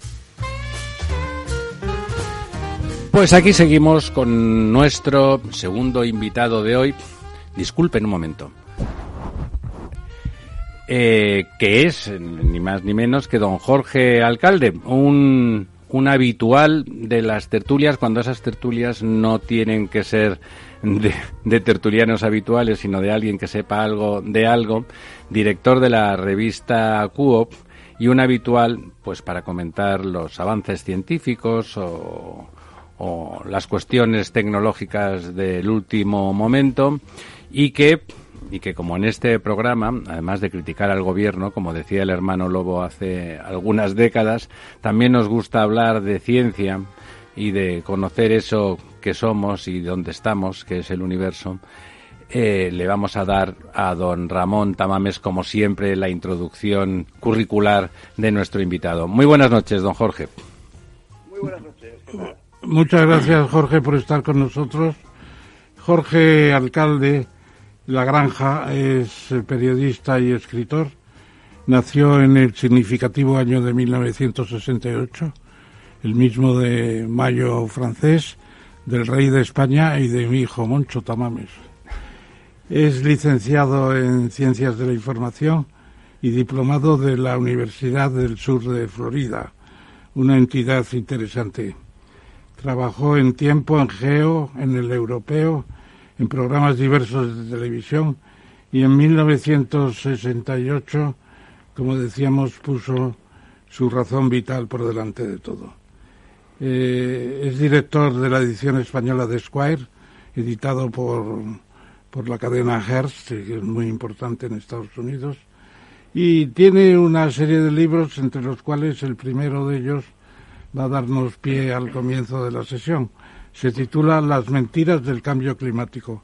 Don Jorge, ¿es que no cree usted en la en el panel internacional del cambio climático y sus científicos? Buenas noches y muchas gracias por esa generosa eh, introducción, don Ramón. Bueno, hombre, a ver, eh, yo creo que en el panel intergubernamental del cambio climático em, no cree mucha gente, eh, porque no es un panel para creer, es, un panel para seguir sus dictámenes o no en función de las decisiones políticas que se realizan. Es el libro que ya lleva unos cuantos años en el mercado y que salió en la primera gran vorágine del cambio climático, cuando eh, bueno pues teníamos a Al Gore dando conferencias por el mundo entero, explicando los peligros a los que nos enfrentábamos si no poníamos remedio al aumento de CO2 en la atmósfera. Lo único que hizo fue en su momento intentar hacer lo que cualquier periodista habría hecho, que es bueno buscar las dos caras de la misma moneda y dar voz a aquellas personas que eran críticas con la verdad oficial del momento. Eh, en ningún momento eh, ninguna de esas voces a las que yo entrevisté por todo el mundo dijeron que el cambio climático no fuera una realidad incuestionable, que no teníamos que cuidar nuestro planeta, que no es necesario eh, reducir las emisiones de CO2 y que nos enfrentemos a, a graves problemas si no lo hacemos, pero sí dijeron que a lo mejor el modo de combatir esos desmanes contra la naturaleza, contra nuestro medio ambiente, no era el que el panel intergubernamental del cambio climático estaba proponiendo. Y bueno, la mayoría de aquellos datos que entonces me dieron porque yo no hice más que modestamente transmitir lo que los expertos más eh, críticos me comentaron, la mayoría de esos eh, don, don, Jorge, expertos de verdad, ¿no? No, no como los, los de la comisión del ministro Illa. bueno, expertos pues, después de, universidad, universidades eminentes en, en todo el mundo y con nombre y apellido, efectivamente. Bueno, aquellos datos no han sido desmentidos realmente. Hoy se ha demostrado que lo que se propuso entonces, hace 15 años, hace 16 años, con las primeras cumbres, la cumbre de Río en el 92, no ha funcionado. Eh, las temperaturas siguen aumentando, el CO2 sigue creciendo, no ahora por culpa de la pandemia, que hemos tenido ese efecto secundario positivo de que las emisiones de CO2 se han reducido, pero si no es por eso habría seguido creciendo y el riesgo contra nuestra naturaleza. Bueno, pero Jorge, Jorge, yo creo que eh, el verdadero arranque de las medidas efectivas es el Acuerdo de París de 2015, ¿no? No te acuerdes casi de del protocolo de Kioto que se refería solo a la Unión Europea. Bueno, pero don Jorge está explicando por qué el título de las mentiras. O sea, las, mentiras no son tales mentiras, yo creo, son hipótesis que se verifican o no con el tiempo y yo creo que se están verificando porque lo de Groenlandia no es una broma, la Antártida no es una broma, eh, los glaciares del Himalaya tres cuartos de lo mismo y no digamos los Andes. ¿Cuál es su visión actual, don Jorge, de, de, la cuestión del cambio climático y hacia dónde vamos? El, el, gran, el gran error eh, que se cometió en su momento era que aquellos que postulábamos y seguimos postulando que las medidas que se proponían no eran las correctas, enseguida se nos tildaron de negacionistas del problema climático. Algo como lo que sé que amablemente ha venido a querer decir don Ramón ahora. Dice, bueno, es que el, problema existe. Claro que existe. Nadie lo ha negado. Ah, Yo no lo negué y ningún experto lo negó. Lo que negamos muchos y seguimos negando es que para combatir ese problema fuese necesario embarcarnos en la barbaridad de sucesivas cumbres de reducciones de inversiones, de impuestos a las emisiones de CO2, que se ha demostrado, y respondiendo a vuestra pregunta, eh, ¿cuál es mi opinión ahora? Se ha demostrado que no han servido para nada. Como bien ha dicho don Ramón, ahí está el problema. El problema está creciendo y por el que hemos perdido décadas y miles de millones de dólares en inversiones que bien se podrían haber utilizado de otra manera para que... ¿Y cuáles son las medidas que cree usted que sí serían efectivas? Bueno, evidentemente, eh, impositivas no. Eh, impuestos, tasas ecológicas, hacer más cara la producción de energía no habría funcionado, no ha funcionado y creo modestamente que no funcionará. Inversión eficaz, libre, en energías renovables, sí habría funcionado, sin duda. Libertad de tránsito de emisiones entre países podría haber funcionado mejor. Y sobre todo una apuesta definitiva, de verdad, por la investigación en nuevos modelos energéticos. Por la ciencia, por la tecnología. Que el dinero no vaya a las corporaciones energéticas o que el dinero no vaya al bolsillo o a las arcas del Estado vía impuestos, sino que vaya a los laboratorios, donde hay muchos jóvenes y muchas jóvenes que a lo mejor tienen el secreto de cómo podemos hacer que la energía del futuro no contamine tanto. Pero eso no se ha hecho. Hemos perdido una oportunidad. Bueno, don Jorge, bueno, bueno. sí que estará usted de acuerdo en que las, las renovables van ganando cuota de mercado en la producción eléctrica. Eso es así, ¿no? Sí, sin duda. Pero fíjense qué innovación hemos tenido en las renovables en las últimas décadas comparada con la innovación que se ha tenido, por ejemplo, en los combustibles fósiles.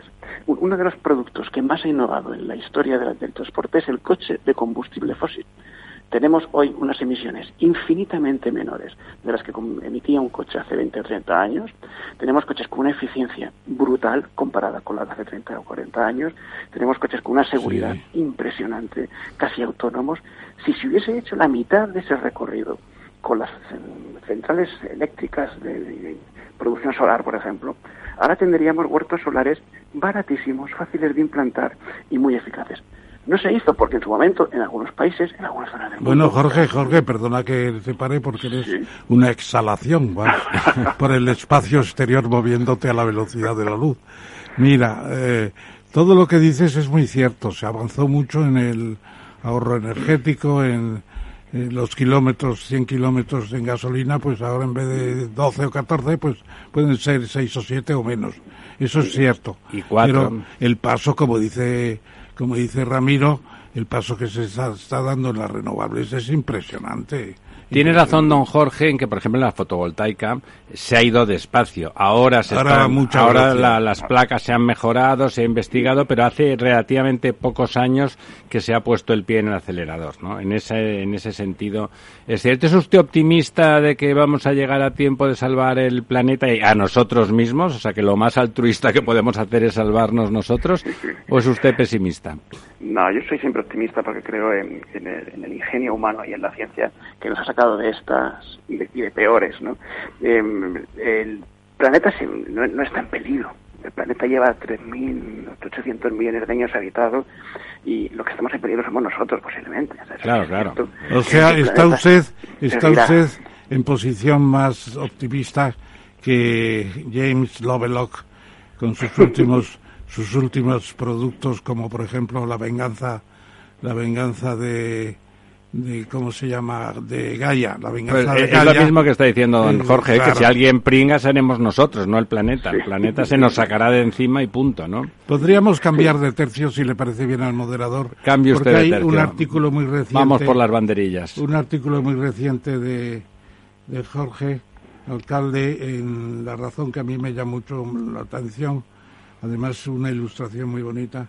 ¿Qué es eso de la glicina? ¿Y por qué dices que la vida orgánica en el universo ha empezado mucho antes de lo que se pensaba y que eh, en cualquier sitio puede surgir la vida? ¿Qué, qué, qué, es bueno, todo eso? Es una, es una noticia reciente y que ha fascinado a, a, los astrobiólogos, que son los expertos en buscar restos de vida fuera de la Tierra, en otros lugares que no sean la Tierra. La glicina es uno de los ladrillos fundamentales de la vida uno de los aminoácidos básicos con los que eh, parece que la vida tal y como la conocemos nosotros, que es la vida en la Tierra, se desarrolló, nuestras estructuras como una especie de, pequeñas piezas de Lego que forman las proteínas, que a su vez se van haciendo más complejas, que forman células elementales y luego más complejas, hasta generar seres vivos y hasta terminar con unos señores que hablan por la radio como estamos haciendo ahora nosotros. Exactamente.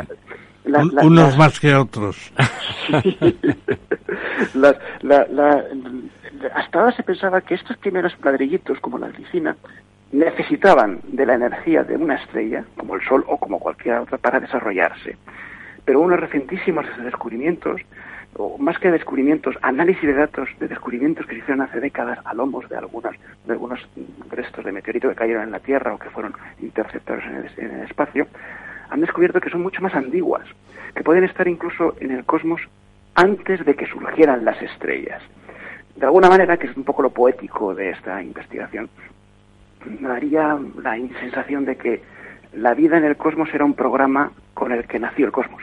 Ya estaba, entre comillas, programado que estuviesen las bases fundamentales de la vida para que si en algún momento. No, sí, sí, está, me parece muy interesante lo que está diciendo y además yo particularmente estoy de acuerdo. Y ayer me puse muy contento que leí una entrevista en la contra de la vanguardia de un astrofísico americano, no recuerdo ahora el nombre, que comentaba que la evolución empieza en la propia construcción del universo. Desde el primer momento, las moléculas y las materias se agrupan de la forma más probable, de, la forma igual que los, que los seres vivos que sobreviven son los que mejor se adaptan. También la materia que sobrevive y que toma forma es la que más se adapta. Y apuntaba un poco lo que está usted diciendo, que me parece fascinante, que es que en el ADN, por decirlo así, del universo está que tenga vida y que tenga vida consciente, rememorando aquello que dijo en una de las cosas estupendas que dijo Hawkins, que es que un número, ¿no? Que la probabilidad desde el Big Bang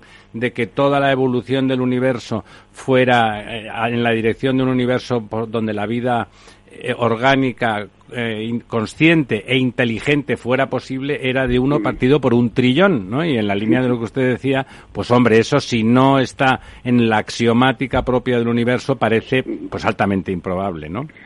Sí, decía, sigue diciendo Juan Pérez Mercader, uno de nuestros astrobiólogos y astrofísicos más eminentes, que hace tiempo que no, no, publica, de que, de que sabemos poco, pero que fue el, el, impulsor del Centro de Astrobiología en España y de esta disciplina en España, que la vida era una especie de imperativo cósmico. Mm, existe ya en, en, el diseño entiéndase diseño, ¿eh? no, no como diseño consciente o inconsciente, que eso ya cada uno crea lo que sí, en la axiomática, yo le llamo axiomática, ¿no? Eh, existe ya las bases para que la vida surja en cualquier lugar del cosmos si se producen una serie de condiciones eh, perdona un momento, perdona un momento, Jorge, porque ahora vamos a relacionarlo con una persona que queremos mucho los dos. Eh, ¿Estás en la tendencia entonces del universo antrópico que decía Wheeler? Y por ejemplo, entre los eh, astrofísicos españoles más importantes está Rafael Bachiller, amigo de los dos, y él va entrando, yo creo, en esa línea de universo antrópico. Todo estaba preparado para que naciera la vida y que empezara la evolución y llegáramos a estar en esta mesa hablando unos más que otros? bueno, el problema de esa tesis es que es bellísima y además, como, como usted bien dice, pues, pues avalada cada vez por más eh, astrofísicos, es que es demasiado bueno, la palabra dice, antropocéntrica. ¿Cuál es el problema del estudio Efectivamente, de la estoy de acuerdo con ese exceso de antropocentrismo. es que solo tenemos un ejemplo en el que estudiar, por desgracia. Que somos nosotros, ¿verdad? Tampoco vamos a estudiar la antropo... la, la, la lienijocéntrica. La, el egoísmo del elefante o del tigre. No, pero no fuera de la Tierra, podríamos llamarle tierracéntrico, terracéntrico, ¿no? O sea, muy, muy... Don Jorge, por favor. No, ese es el problema, que como no tenemos más que un modelo y por desgracia la ciencia funciona con cotejo de modelos, nosotros podemos tenemos la capacidad de reproducir el modelo de cómo un virus actúa en una célula, en otras células diferentes y con otros tipos de virus y en otros entornos, y podemos así desarrollar pues, el, conocimiento más amplio posible sobre la virología, pero eso con la vida no lo podemos hacer. la gran obsesión de la astrobiología es encontrar otro ejemplo para cotejar porque hasta ahora sabemos que la vida es lo que ha conducido a nosotros como seres humanos. Pero quizá haya otras formas de conducción a otros tipos de vida que posiblemente estén basadas en ese mismo programa inicial. Por eso es tan importante la noticia de la glicina y de lo antigua que es la glicina del cosmos, antes incluso de que surjan las estrellas, pero que hasta que no tengamos otro modelo no vamos a poder definir. Claro, además, eh, uno, el, universo tiene una cierta isotropía en términos generales, desde luego sus leyes, sus leyes físicas y químicas son isotrópicas, o sea, se, se, distribuyen de forma homogénea en todo el universo si lo, si lo entendemos de una forma macro, más allá de las diferencias en lugares extraños como agujeros negros o otras singularidades, y por lo tanto con las dimensiones eh, extraordinarias con respecto a nuestro tamaño que tiene el universo, parecería enormemente improbable desde una perspectiva científica objetiva y con minúsculas, sin pretensiones, parece extraordinariamente improbable que ese fenómeno de la vida no se haya producido en otros lugares. Y es verdad, ¿Por qué no va a ser igual que nosotros? Hombre, porque cuando en condiciones de gravedad distinta, por ejemplo, el tipo de seres que aparecerían eh, en la misma Tierra, con las mismas condiciones de atmósfera, temperatura, etcétera, pero con una masa muy superior y con una mayor gravedad o una menor gravedad, hubieran pasado cosas distintas, ¿no? nos hubiéramos constituido de forma muy diferente, ¿verdad, don Bueno, eso es lo que planteó, me parece, fue Gould, estudiando las, los seres invertebrados de ciertas eh, zonas de la Tierra, pues aprecia incluso una evolución del propio barro. El barro tiene su evolución. Eh, las formaciones de la arcilla, por ejemplo, la cristalografía, son formas de, de organización que no entendemos todavía. Pero siendo interesante este tema, un tercer, una tercera cuestión. Es usted una veleta, don, don Ramón, pero cambiemos de tema. Cambiemos de tema porque... No me hubiera gustado ser su novia cuando era usted joven. No, no, no, pero mi obligación es plantear temas que yo sé que don Jorge tiene... Vamos allá. Vamos a ver. Magdalena, lo más grande de la Vía Láctea. Su colega Juan Miguel Hernández, del país eh, científico también, plantea que hay una masa de verde de hidrógeno por debajo de la Vía Láctea, que es una especie de plano, de 3.000 millones, de 3.000 de 3.000 años luz, me parece que es. 3.000 años luz, sí. ¿Cómo se explica esa formación? ¿Qué, qué sentido tiene? Es un almacén de hidrógeno para formar... ¿Y qué implicaciones? el hidrógeno forma las estrellas, ¿no? Claro, para, ¿es una, un depósito para fabricación de estrellas o qué es? Claro, la, la, evolución de la Vía Láctea está recibiendo últimamente muchas noticias novedosas que, eh, que, están empezando a cambiar un poco el paradigma de lo que entendíamos de cómo evoluciona una, una galaxia. ¿no? Una vez más nos encontramos con el problema de que es el modelo más cercano y por lo tanto es el más fácil de estudiar y es difícil elevarlo a otros modelos. ¿no? Pero efectivamente parece que esa especie de, de, masa de hidrógeno que es el combustible con el que surgen evidentemente las estrellas es bueno lo que algunos eh, científicos como don Rafael Bachiller, que acaban ustedes de mencionar, llaman guardería de estrellas. Es, es una especie de gran efervescencia creativa de, de, astrogénesis que, es capaz de aumentar en cuestión de muy poco tiempo, en términos cósmicos, cósmicos la masa global de una galaxia. ¿Sería una especie de, protonebulosa, don Jorge? Bueno, pero es, parece que es mm, previo a todo eso. Eh, por el tiempo y por las características de esta, de esta masa, nube, banco, no sabemos bien cómo llamarlo, ¿no? de, hidrógeno. Bueno, y eso, perdone, perdone, ¿confirmaría la tesis de aquel astrofísico tan importante, Fred Hoyle, que puso el nombre de Big Bang en broma porque decía que no creía en, no creía en el Big Bang? Dice, en ese petardazo grande, no, no creo, dijo. Entonces, él decía que la, el universo tenía un suministro continuo de hidrógeno y que estaba en, en crecimiento, pero no en expansión necesariamente, ¿no? Mm.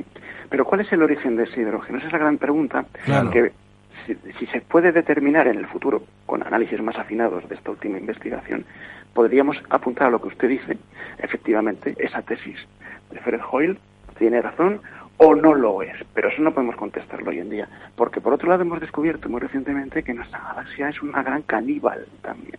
Es una galaxia que a lo largo de su historia se ha encontrado con otras galaxias y las ha devorado. ¿Ah, sí? Eh, sí, sí bueno, tenemos suerte, ¿no? Mejor que devore la nuestra que no ser devorados por otras. Bueno, alguna vez ocurrirá lo contrario ¿eh? y, ahí estaremos para contarlo. Ojalá tenga usted razón.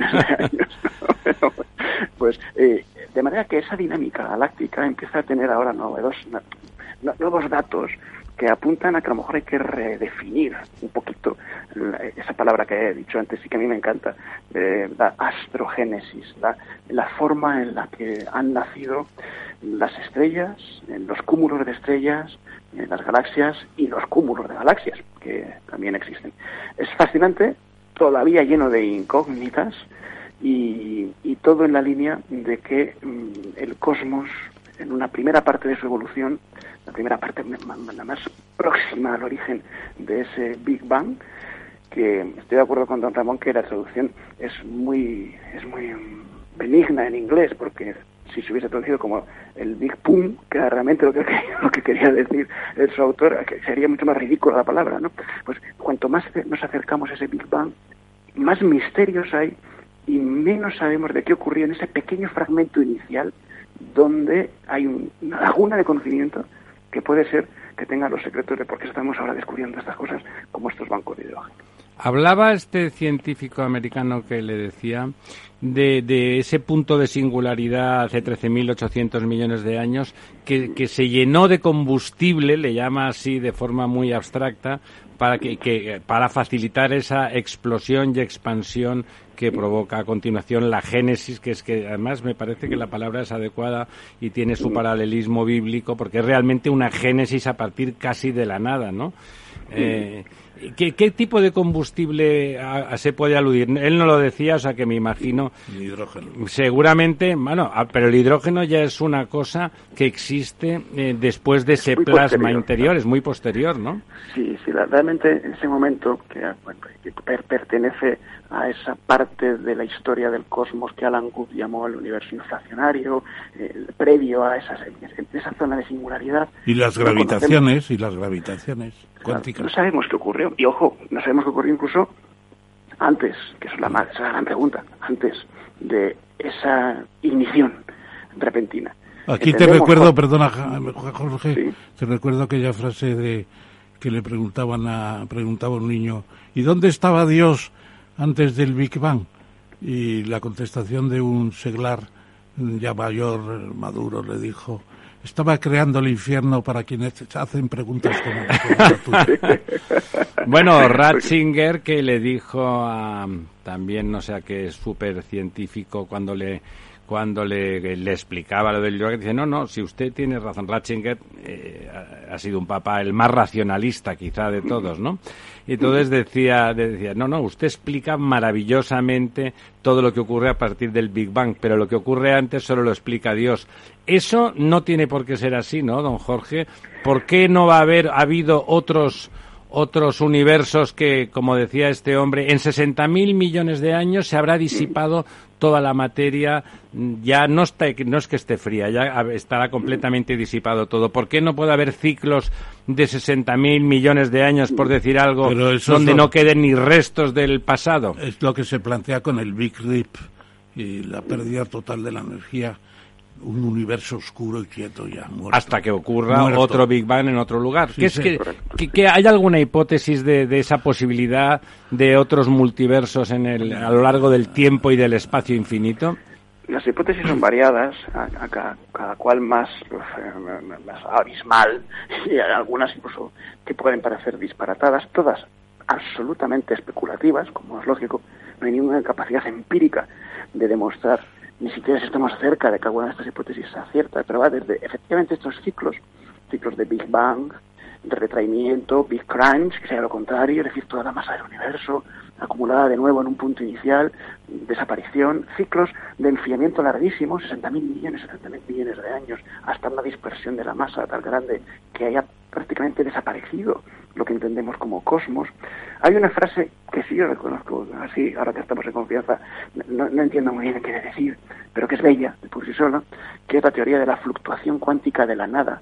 Es una especie de intento de explicación de que incluso en la nada se producen algunos tipos de pequeñas vibraciones cuánticas que podrían ser lo que había antes del Big Bang. eso, es un poco como ya entrar en una especie de, filosofía de la eternidad, ¿no?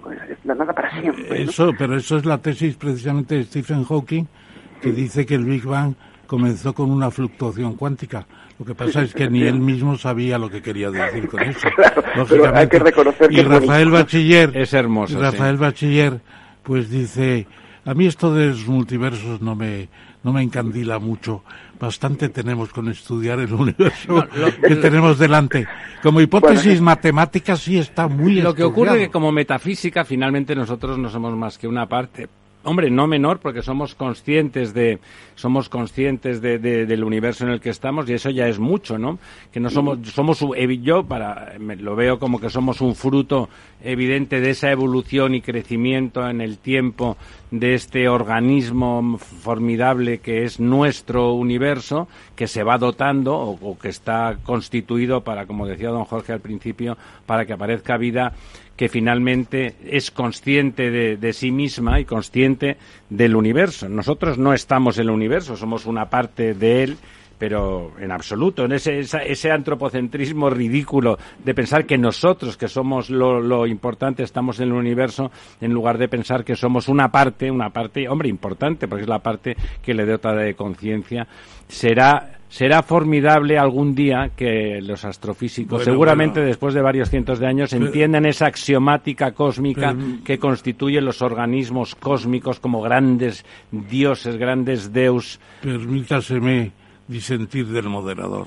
Porque Yo sé que ahora está muy, realmente, muy bíblico, don Ramón. No, porque realmente no es tan ridículo pensar en el antropocentrismo, porque la evolución en su punto más alto está el Homo sapiens, evidentemente, eh, eh, y no hay otra cosa en el, hasta Dios. En este planeta, don Ramón, en este planeta. Y en la metafísica que decía usted, la metafísica, a Heidegger un día le dijeron, usted hable más de Dios, y decía Heidegger, no he hecho otra cosa que hablar de Dios, porque precisamente por encima del hombre quien está, Dios.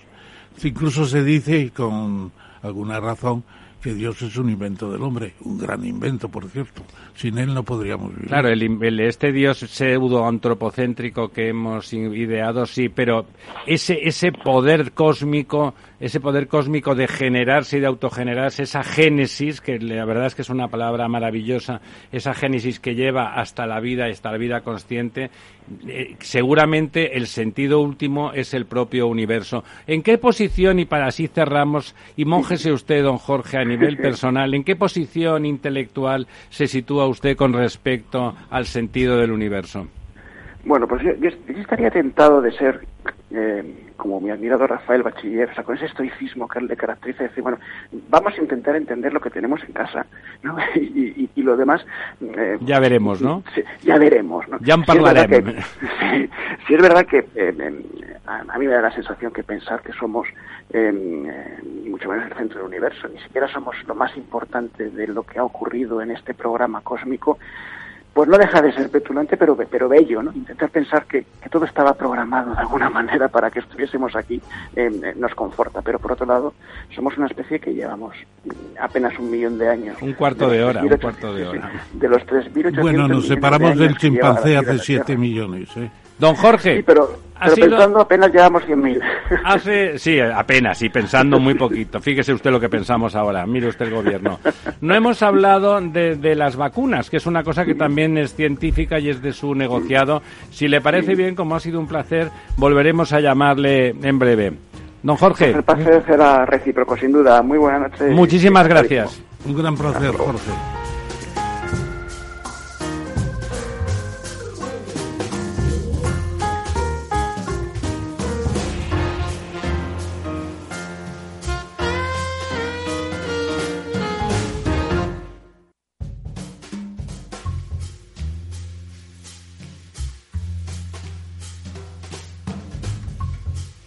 La verdad desnuda con Ramiro Aurín.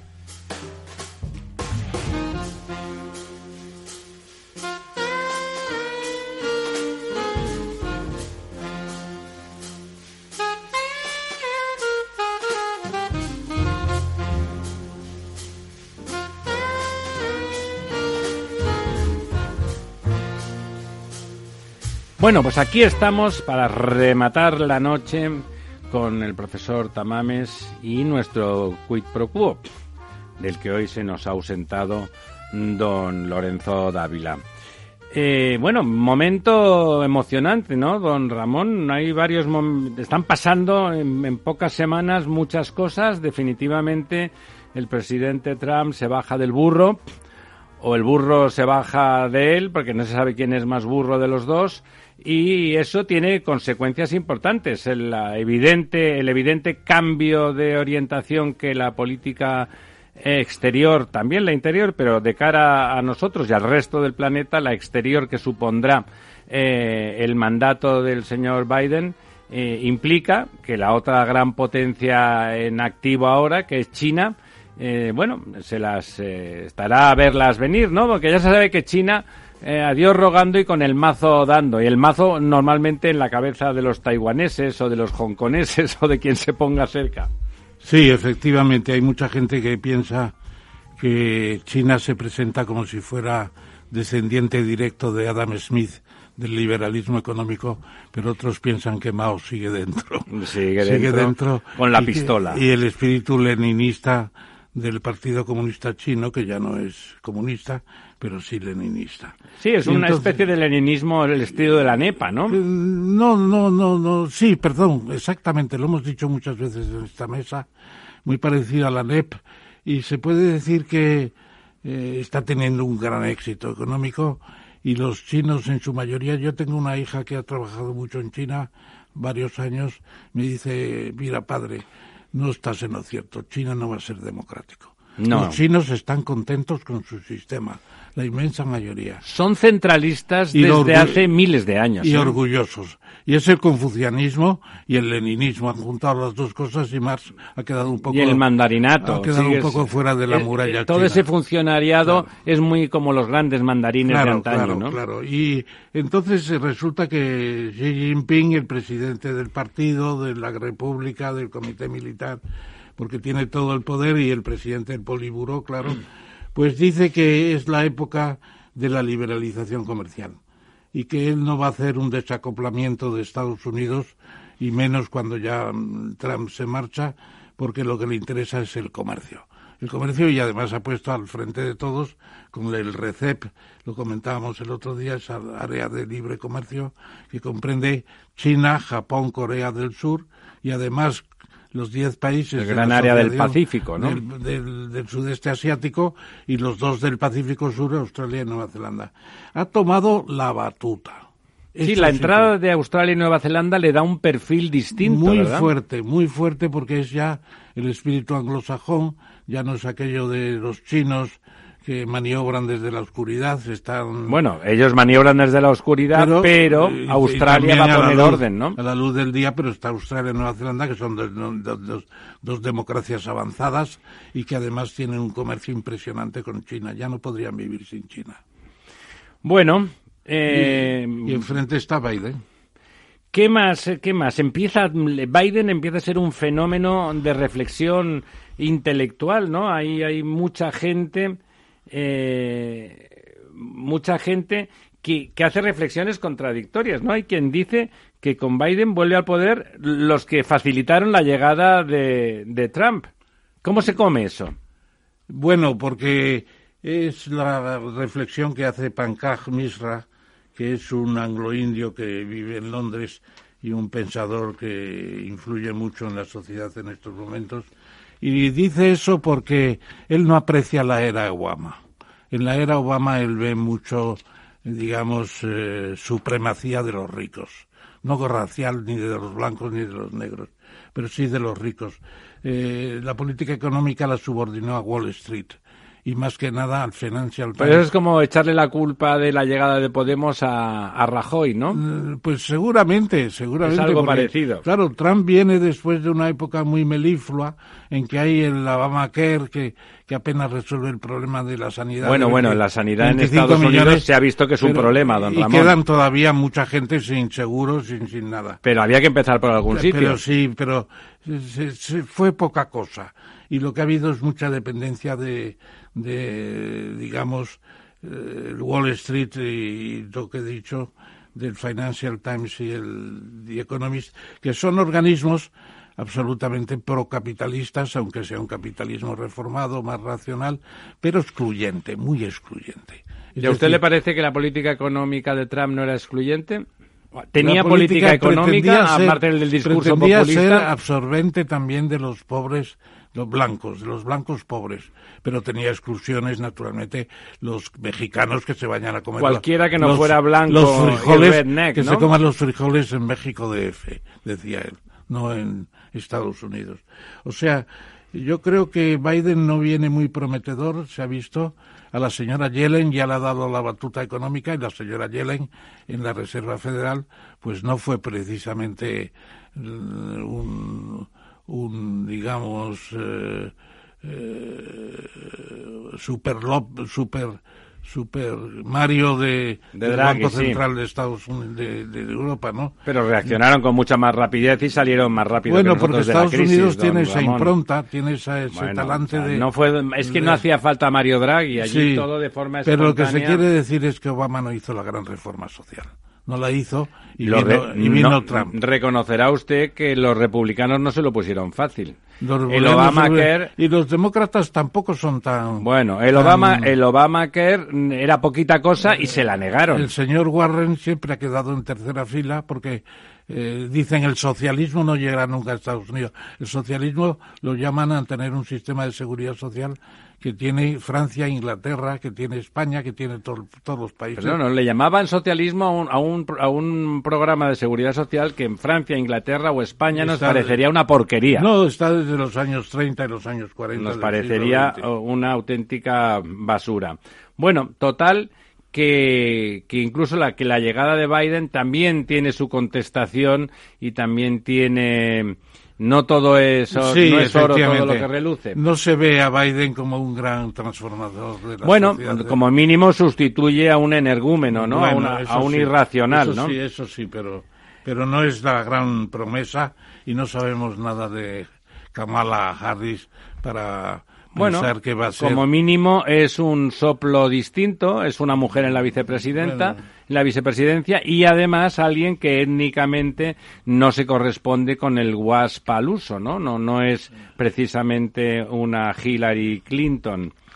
Bueno, y estamos en tiempos de cambios, de transformaciones, y lo que antaño hubiera sido la noticia habitual, que el grupo Prisa absorbía cualquier cosa, pues en el ámbito de las radios hubiera absorbido cualquier emisora menor, en el ámbito de los periódicos hubiera absorbido algún otro periódico menor, ahora se produce al revés, y lo que, lo que hay son ofertas, ofertas para comprar cosas como el grupo de, de radio del grupo Prisa, hecha por el, eh, el propietario del grupo Kiss FM, don Blas Herrero.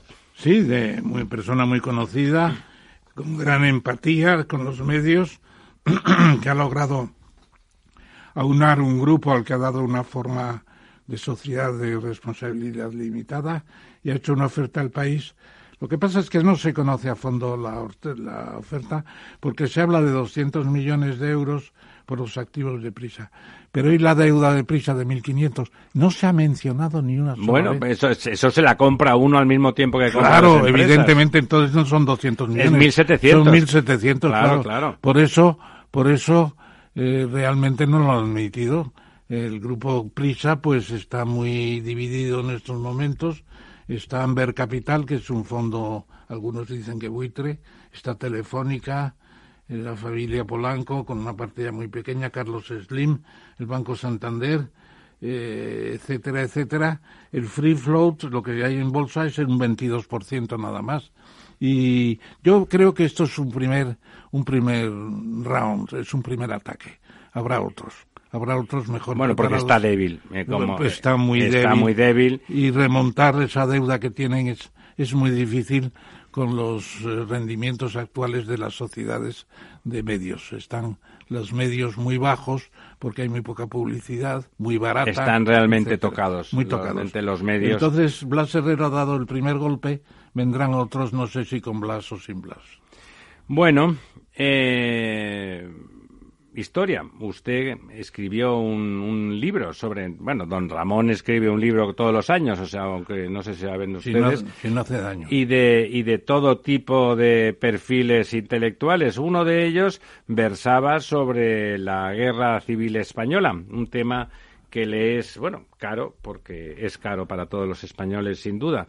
¿Qué, qué, qué es lo que hay que contar? De, que, ¿Por qué son vigentes todavía las brigadas internacionales de la guerra de España, esas brigadas en las que se integraban gente como Hemingway, pero también, también en los dos bandos personajes de otro pelaje? Pues sencillamente porque mm, fue la gran crisis de la historia de España, donde se enfrentan en un modelo de libro prácticamente de choque entre capitalismo y comunismo, como se dice a veces. En realidad allí lo que se estaba discutiendo era eh, entre el fascismo de Mussolini y Hitler y el comunismo de Stalin. Eh, todos piensan que si la República hubiera eran dos formas de colectivismo curiosamente tremendo tremendo tremendo. Y ahí vino pues toda la algunos dicen la escoria. En realidad había gentes muy diversas en las brigadas internacionales que ahora el libro de Gilles Tremlet eh, las brigadas internacionales fascismo libertad y guerra civil española en debate pues pone sobre el tapete una vez más 80 años después eh don Ramón 80 años después y lo que vendrá porque después de la guerra mundial segunda es la guerra con más bibliografía en todo el planeta, en toda la historia. Entonces, a mí me hace gracia que en este país nuestro, el otro día, eh, no, no recuerdo qué ministra, una de ellas, decía que ya lo de, lo de ETA había pasado. ETA mató al último español que asesina hace 11 años, pero en cambio se permiten dedicar presupuestos y presupuestos a los últimos muertos del dictador, del que aquí renegamos absolutamente, pero que es de hace 45 años. O sea, lo de hace 45 años es reciente y lo de hace 11 eh, es enormemente antiguo. Bildu es la prolongación de ETA, dicho metafóricamente. Eh, seguro que en Bildu hay gente mejor que la que había en ETA, pero es la prolongación filosófica y se puede decir que ETA sigue viva. Entre otras cosas porque ¿dónde están las armas? No las han entregado. Claro, claro, claro. ¿Quién tiene el inventario de los zulos? ¿Dónde están las armas?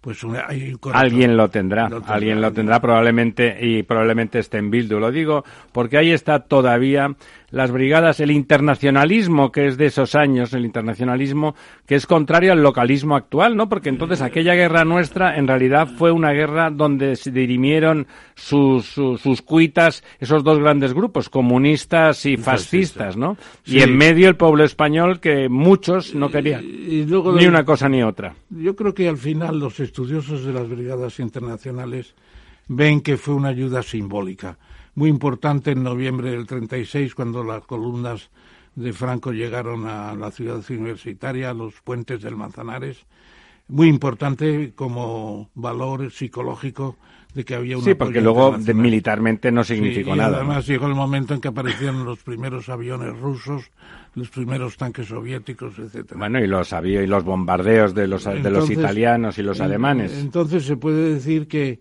eh, en cuanto a eficiencia bélica, los italianos con su mm, batalla perdida de Guadalajara, sin embargo, conquistaron Málaga, eh, terminaron la guerra del norte y los alemanes, no digamos, era una potencia la luz, la Luftwaffe, la Luftwaffe, etcétera, etcétera. Entonces yo creo que al final fue una cosa muy romántica, poco eficiente. Bueno, por la parte fascista menos romántica, ¿verdad? No, por la parte eh, republicana, sí. Republicana digo que no tuvo fue una aportación decisiva como fue Italia y Alemania. Bueno, y para acabar la, noche ya cerca de la hora de las brujas, ¿cuál es la buena noticia? Bueno, es una noticia tecnológica retardada porque se tendría que haber hecho antes.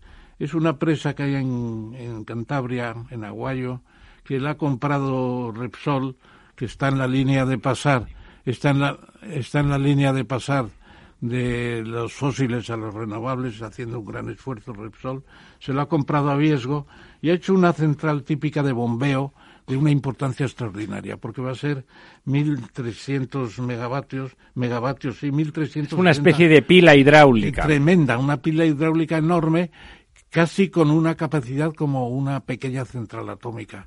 Extraordinario. Bueno, lo que ocurre es que permite... 2.000 megavatios. permite aprovechar por la noche... Sí, claro, la, aprovecha la energía por la noche, que es más barata, sube el agua... y que es excedente. Y la, baja, la baja por el día ya en condiciones de precios mucho mejores. Bueno, es que por la noche sobra energía directamente. Y sobra mucha energía de las nucleares que no pueden apagar por la Claro, efectivamente, entonces las aprovechamos. todo eso. Bueno, pues muy buena noticia, las centrales reversibles son de las cosas más racionales y esas grandes pilas que son absolutamente renovables y se remontan a los romanos. Amigas, amigos, hemos estado aquí desnudando la verdad, incluso la cósmica toda la verdad nos interesa. Hasta el próximo miércoles. Por, cierto, ¿puedo decir una cosa? Diga, diga.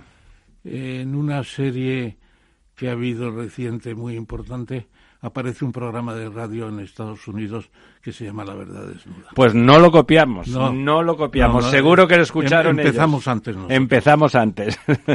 Qué bien, nos copian. La Verdad Desnuda, con Ramiro Aurín.